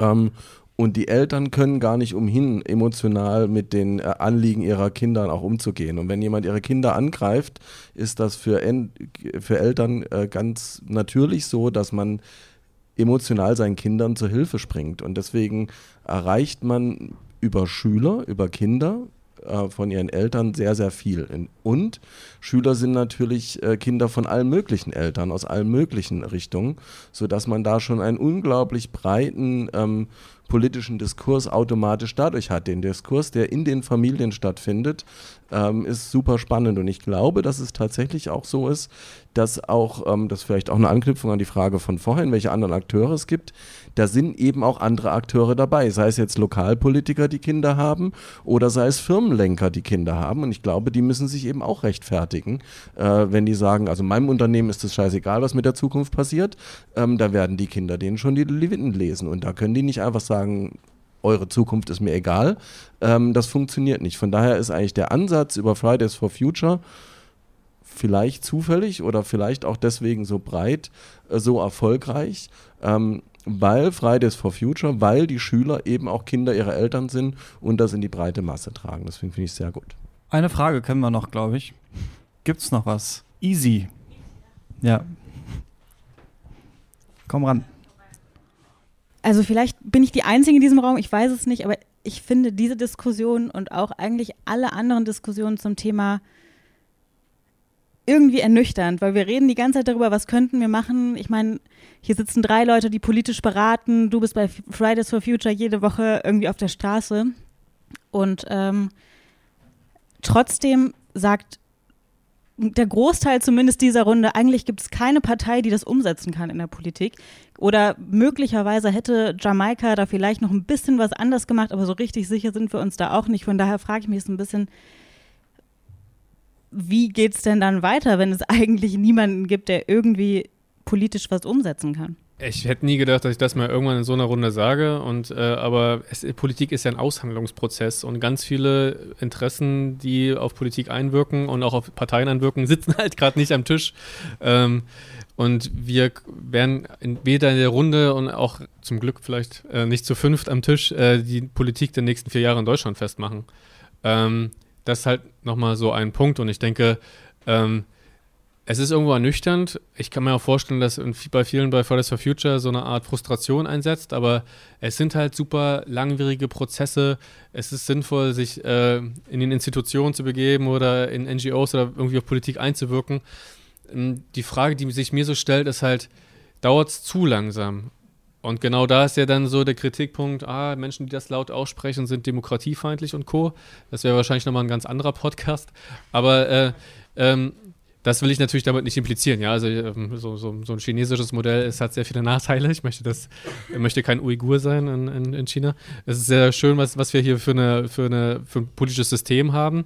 Dennoch ist es halt super befremdlich, wenn mir zum Beispiel Menschen sagen, hey ja, ich mache hier Naturpädagogik und ich bilde Kinder und begeister sie für die Natur. Und später, wenn sie ganz toll gegen den Klimawandel kämpfen, wenn man sich denkt, fuck, dann ist es halt leider zu spät. Ähm, deshalb, ja, wir müssen halt noch mehr gute Sachen, noch mehr und noch mehr lauter und noch mehr machen. Von mir ist auch mit dem Emissions, jetzt geht's also wieder ich, los. Ich, ich, bin da ähm, ein klein wenig äh, optimistischer ähm, schon gestimmt. Also ich habe ja eingangs gesagt, dass ich mit dem Klimapaket jetzt extrem unzufrieden bin, mich sehr geärgert habe. Ich hatte mir einfach mehr, mehr gewünscht und mehr erhofft vorher, weil die Stimmung einfach auch in diese Richtung ging, dass jetzt endlich mal was Substanzielles, vielleicht auch mal Neues gemacht würde. Aber auf der anderen Seite muss man natürlich auch sehen, ich bin jetzt 30 Jahre in dem Geschäft. Ich, seit 30 Jahren beschäftige ich mich mit Klimapolitik. Von 30 Jahren habe ich erstmal ein Lehrbuch zur Umweltökonomik geschrieben und äh, verfolge von daher diese Diskussion seit dieser Zeit sehr intensiv, auf politischer Ebene, aber auch auf Ebene solcher Veranstaltungen, auf Vorträgen und, und, und. Und glauben Sie mir, vor fünf Jahren ähm, war es extrem schwierig, überhaupt die Idee eines Emissionshandels in die Diskussion zu bringen und mit Leuten darüber reden zu können und da auf ein offenes Ohr zu stoßen, dass die mal zugehört haben, wie das funktioniert eigentlich und so weiter. Das wurde sofort dicht gemacht. Ja? Und CO2-Bepreisung, das war neoliberales Teufelszeug, hau mir ab. Ja? Das war wirklich so. Und da hat sich doch einiges gewandelt. Das ist, ähm, es ist einfach erkennbar, dass eine gewisse Offenheit entstanden ist, sich auch mit solchen Optionen auseinanderzusetzen. Und das stimmt mich wieder ein bisschen hoffnungsvoll. Ähm, es ist immer so, wenn auch in anderen Bereichen ähm, Ökonomen lamentieren immer darüber, dass man ihren Ratschlägen nicht folgt. Ähm, das tut man auch nicht. Vielleicht ist es auch gut so, ich weiß es nicht. Aber in the very long run bleibt, dem, ob, bleibt der Politik oftmals auch gar nichts anderes übrig. Das heißt, da ist die normative Kraft des Faktischen dann einfach so groß, dass dann auch neue Dinge denk, denkbar werden, auch für Politiker. Und ähm, das ist so ein bisschen meine Hoffnung. Ob, es dann, ob das dann zu spät ist oder nicht, das kann ich nicht beurteilen. Ich bin kein, kein Naturwissenschaftler, aber ähm, das ist das Einzige, worauf wir hoffen können. Ich meine, wir haben die chinesische Option sollten wir wirklich nicht ernsthaft in Erwägung ziehen. Da bin ich völlig bei Ihnen. Und ähm, äh, von daher bleibt uns gar keine andere Wahl. Wir können immer nur weitermachen. Äh, Fridays for Future auf, auf, auf Ihre Art und ich auf meine Art, in, indem ich äh, weiterhin Vorträge halte, mit Politikern rede oder mit, mit an solchen Podcast, Podcasts teilnehme und hoffen, Demnächst gibt es übrigens einen eigenen YouTube-Channel von mir, nur mal so als Info. ähm, und äh, also Sie sehen, ich, ich, ich ähm, ja, man muss sich einfach, wie heißt der, der Typ, der den Stein da hochwälzt? Äh, Sisyphus. Sisyphus, den muss man sich einfach, wie hat Camus das gesagt, den muss man sich einfach als, als, als glücklichen Menschen vorstellen, dann ist alles nicht mehr so schlimm. Also das wäre in, in dem Sinne mein Fazit. Genau, dann würde ich eine kurze Abschlussrunde machen. Es sei denn, es gibt noch wirklich eine brennende Frage aus dem Publikum. Ich meine, ihr fallt jetzt alle nicht vom Stuhl, glaube ich. Wenn jetzt noch, ja, kenne ich auch, Juliane. Eine machen wir noch. Ich äh, möchte nur an dieser Stelle nochmal kurz ähm, Lena Glimbowski zitieren. In unserem Podcast Mission Energiewende hat sie gesagt, dass ähm, wenn uns jemand sagt, boah, die und die Serie, House of Cards, was auch immer, ist richtig gut und es sagt einer, dann denkt man vielleicht, okay, kann sein. Wenn das fünf sagen, merkt man sich irgendwann den Titel und wenn das der zehnte sagt, dann guckt man wirklich mal rein.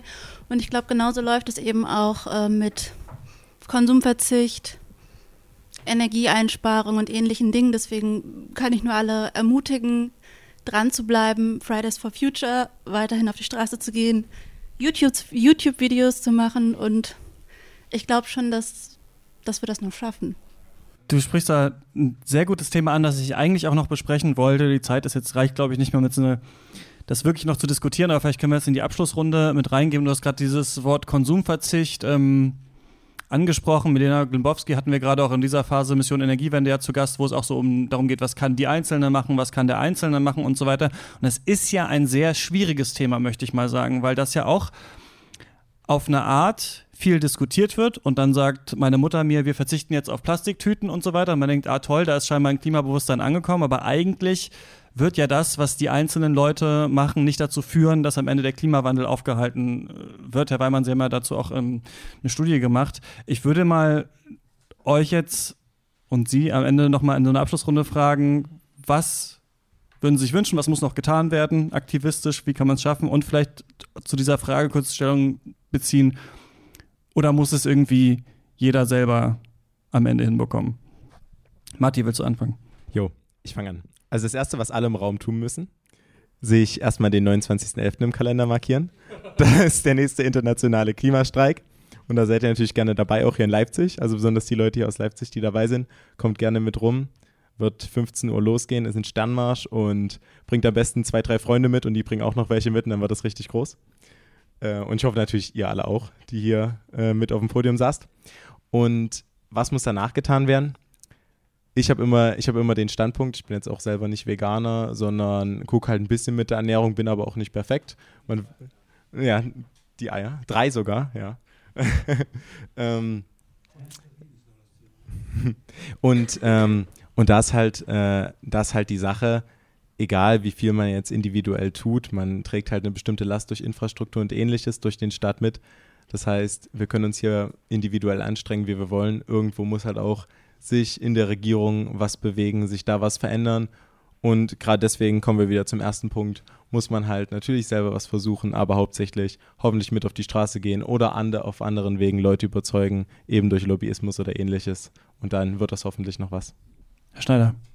Ja, die, ähm, ich, ich glaube, wir sind auf einem guten Weg. Also, wie gesagt, ich bin großer Fan von Fridays for Future, weil, weil es insbesondere auch den, ähm, die, die Breite in dem Diskurs hat. Ich glaube, es ist wichtig, dass wir alle Leute mitnehmen. Es gibt auch, wenn man jetzt sagt, wir hören auf die Wissenschaft, gibt es eben auch sehr unterschiedliche wissenschaftliche Disziplinen, die vielleicht auch ein bisschen un die dann unterschiedlich zu unterschiedlichen Ergebnissen kommen. Und das ist sicherlich auch kompliziert, da ähm, auf alle zu hören. Aber ich glaube, in dieser Diskussion müssen wir bleiben und wir müssen versuchen, alle mitzunehmen. Ich glaube, jetzt tatsächlich gegen ähm, einzelne Gruppen vorzugehen oder einzelne Interessen ist eine sehr schwierige Sache, sondern ähm, in diesem Kompromiss, den wir jetzt auch vielleicht haben, ähm, liegt schon tatsächlich ähm, ein potenzieller Wert. Aber wir müssen weiter dranbleiben. Ähm, ich glaube tatsächlich auch, ähm, da wäre ich mit Herrn Weimann bestimmt auch einer Meinung, eine, eine, marktwirtschaftliche Energiewende zu haben, dass man sich das anschaut, dass man die Kräfte des Marktes nutzt und das motiviert, dass es richtig funktioniert und das heißt jetzt Zertifikatehandel, aber auch das Ordnungsrecht halte ich für eine ganz wichtige Sache, dass wir eben einfach gute, faire Regeln haben, die das erreichen, was wir wollen. Ähm, dann ist es durchaus möglich, die Energiewende positiv noch zu gestalten. Ähm, vielleicht ist mit dem Klimapaket ein erster Schritt getan, aber der wird das Ziel nicht erreichen. Das heißt, es ist ja auch ein Nachjustieren vorgesehen. Ähm, das halte ich für extrem wichtig und ähm, Natürlich ist jetzt beim erneuerbaren Energienausbau das nicht so, dass ähm, es um einen erneuerbaren Energienausbau geht, des Ausbaus willen, sondern es geht darum, das CO2 einzusparen. Und ich kenne nun mal kein anderes Modell, ähm, wie ohne erneuerbare Energien ähm, die Klimaziele 2030 eingehalten werden können. Und es ist tatsächlich so, Wind- und Solarenergie muss viel, viel stärker ausgebaut werden und nicht wie heute bei Wind komplett gestoppt und bei PV auf, auf Photovoltaik auf homöopathischen Mengen. Ähm, äh, da muss definitiv was passieren. Ich finde es auch spannend, ein spannender Begriff, den wir jetzt heute nicht berührt haben, der sonst noch eine wichtige Rolle spielt, ist dieses Thema Technologieoffenheit.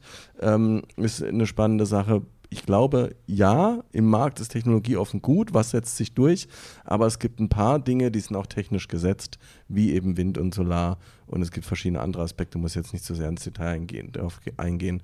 Und da braucht man einen Plan und da muss man überlegen, wie man das hinkriegt. Mit Marktmitteln finde ich es besser, mit einem Level Playing Field, wenn man alle gleichberechtigt, aber dann äh, sind die erneuerbaren Energien, Wind- und Solarenergie heute schon die günstigsten Energien, die wir haben in Deutschland und ähm, da äh, sollte man auch äh, eine faire Marktbedingung schaffen, dann kann das da vorangehen. Ganz kurz, ich will auch noch was dazu sagen und ich meine, aber mein Wort ist pessimistisch und ich möchte nicht, dass das Abschlusswort pessimistisch ist. Ich denke einerseits übrigens auch, dass der, also das wird ja dann oft gesagt, ja, das muss die Gesellschaft machen, es müssen Kollektiventscheidungen sein. Das denke ich auf jeden Fall auch, ohne die wird es auf keinen Fall gehen, aber ich denke trotzdem, dass natürlich das Individuum immer zurück in die Gesellschaft spiegelt, ob das erstmal nur die Familie ist oder den Freundeskreis oder dann tatsächlich das irgendwann in der Politik ankommt. Ich denke nicht, dass das Klimapaket überhaupt so weit, wie es jetzt ist, wäre, wenn es Fridays for Future nicht gegeben hätte, wenn Scientists for Future nicht dazugekommen wären. Also das ist ja auch eher Aktivismus als jetzt, was der Einzige im Konsumverhalten macht. Aber trotzdem, der Einzelne, trotzdem habe ich das Gefühl, dass das wichtig ist, aber dass man nicht auf die Schulter der Einzelnen abstreifen kann. Aber ich bin im Gegensatz zu äh, Ihnen und euch sehr pessimistisch, dass wir das in Deutschland schaffen. Also ich habe das Gefühl, dass das eben mit dieser Bundesregierung nicht zu machen ist. Ich würde auch mal raten, dass mit der nächsten, die vielleicht schwarz-grün ist, das auch nicht klappt und dass es dann richtig knallen wird. Also ich denke, irgendwann gibt es wahrscheinlich einen tollen europäischen Klimaschutz, aber vielleicht ist es dann schon viel zu spät, um das nochmal kurz als meine Meinung äh, zu sagen. Aber Herr Weimann, jetzt sind Sie dran. Ja, es ging ja um die Frage Konsumverzicht oder kollektive Entscheidungen. Das war ja das Thema. Ähm, also was heißt Konsumverzicht? Vielleicht muss man sich das mal klar machen. Das, ähm, darauf zu setzen, dass Menschen anfangen, ihre Konsumgewohnheiten zu verändern, weil sie etwas zum Klimaschutz beitragen wollen. Was, was bedeutet das konkret für den Einzelnen? Das bedeutet, dass er im Einzelfall unter Umständen enorm hohe Kosten auf sich nehmen muss, um praktisch nichts zu erreichen. Also machen wir uns ein Beispiel. Eine Familie fliegt nach Mallorca jedes Jahr, macht dort einen tollen Urlaub, freut sich das ganze Jahr drauf. Und jetzt sagen wir, ihr dürft nicht mehr fliegen. Ja, ihr spart damit 200 Kilo CO2, wenn ihr das nicht macht. Ja, diese 200 Kilo, die sind sowas von bedeutungslos für den Klimawandel wie nur was. Aber die Opfer, die die Familie bringen muss, indem sie nicht mehr diesen tollen Urlaub machen kann, die sind enorm. Deswegen macht sie das nicht. Das ist individuell vernünftig, das nicht zu tun. Das ist das Problem.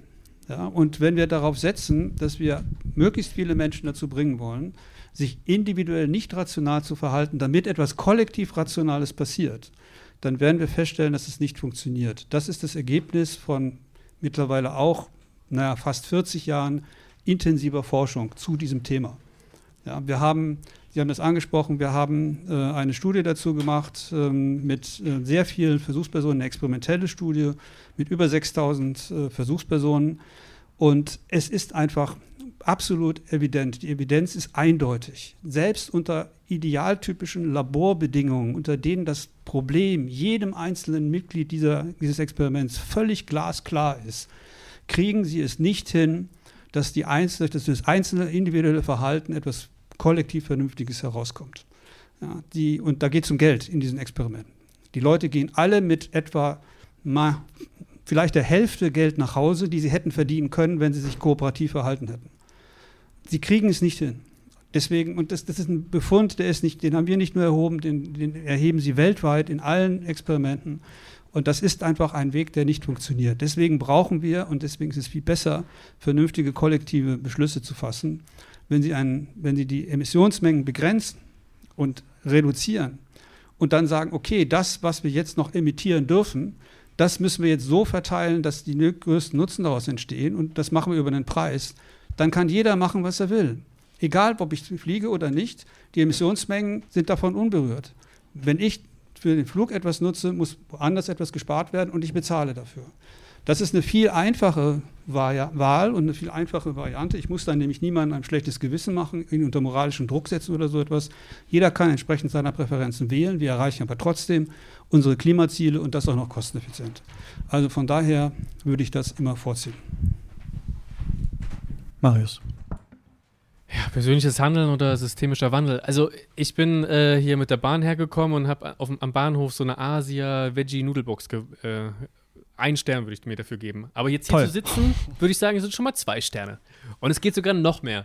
Was ich damit sagen will, ist, natürlich braucht es die individuellen Lifestyle-Choices, die Lebenswandelentscheidungen. Aber ähm, natürlich braucht es den systemischen Wandel noch viel mehr. Das Ding haut natürlich, es schließt sich einmal nicht aus und vor allem hängt es zusammen, weil hinter diesen Lifestyle-Choices stehen ja bestimmte Werte. Und ohne diese bestimmten Werte bei bestimmten Menschen gibt es auch nicht den systemischen Wandel, weshalb beides halt da an der Stelle zusammenhängt. Aber das haben wir äh, auch schon so ein, ansatzweise besprochen, ja? also dass wie die Fridays for Future Leute, die auf ihre Eltern einwirken und so weiter. Ähm, was dein Pessimismus und Optimismus angeht, den nicht existenten Optimismus, ich glaube, dass wir hier in der Runde ein bisschen optimistischer sind, liegt auch an dem, dass wir uns von unserem Tun teilweise vielleicht etwas entfremdet haben. Im Sinne von, okay, ein paar Sachen sehen gar nicht mal so gut aus. Aber es gibt so eine Art Zweck der Optimismus, der dann einsetzt und sagt, naja, aber ich habe hier dieses, diesen Mechanismus auf der einen Seite oder ich habe den Glauben daran, dass ich in meiner Generation immer noch was machen kann in diversen politischen Institutionen. Und äh, den braucht es, um nicht wahnsinnig zu werden. Und ähm, manche Menschen haben das nicht, die haben dann vielleicht Asperger oder haben eine andere Wahrnehmung.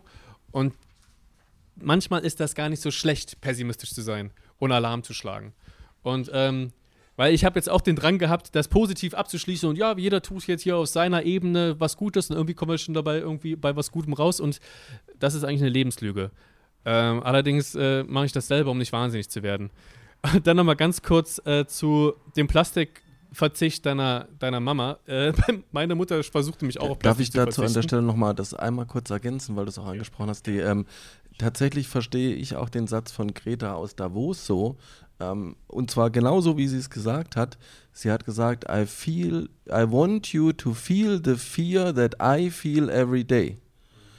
Das ist eben, glaube ich, also ich bin jetzt kein Mediziner, aber die, das ist das, was sie so stark macht. Ich glaube, sie kann eben nicht, sie hat nicht diesen äh, Schutz, den wir offensichtlich alle haben, dass wir sagen, wir müssen es irgendwie ins Optimistische drehen, ja. sondern sie muss es bis zu aller Konsequenz äh, zum Ende spüren aber, und das ist tatsächlich. Oh, oh jetzt kam Greta, jetzt, jetzt aber, ganz kurz, nee, aber ganz kurz, ist es denn wirklich ein Ziel zu erreichen, dass alle Menschen Angst haben? Also Angst ist kein schönes Gefühl und wir müssen das nicht haben. Wir können Instrumente einsetzen, die sicher die Klimaziele erreichen, ohner dass wir Angst haben müssen. Also sollten wir aber das tun. Das haben wir jetzt verstanden. Und nicht den, Leuten, nicht den Leuten Angst machen. Dass die, da, dass die da diesen Standpunkt haben. Aber ich wollte ja, noch ganz kurz. Aber der Gegenstandpunkt ist jetzt hier, dass wir den Menschen so viel Angst machen müssen. Nee, nee das dann, hat keiner gesagt. Doch, das war genau das, der Sinn dieses Zitats, wenn ich es richtig verstanden habe. Ich habe nicht gesagt, dass wir Angst machen müssen. Ich habe nur Greta zitiert, dass sie eben genau das sagt, weil sie das so spürt, weil sie nicht den Schutzmechanismus hat, dass sie sagt, es wird schon alles gut. Ich habe nur kurz reflektiert. Ich habe mir erlaubt zu reflektieren, dass wir positiv enden wollten und dass dieser. Du wolltest noch deine Mutter mit den Plastiktüten. Richtig, das mit den Plastik. Du hast es schön unterbrochen mit deinem Pessimismus, das fand ich sehr erfrischend. Und jetzt ganz kurz in den Plastiktüten.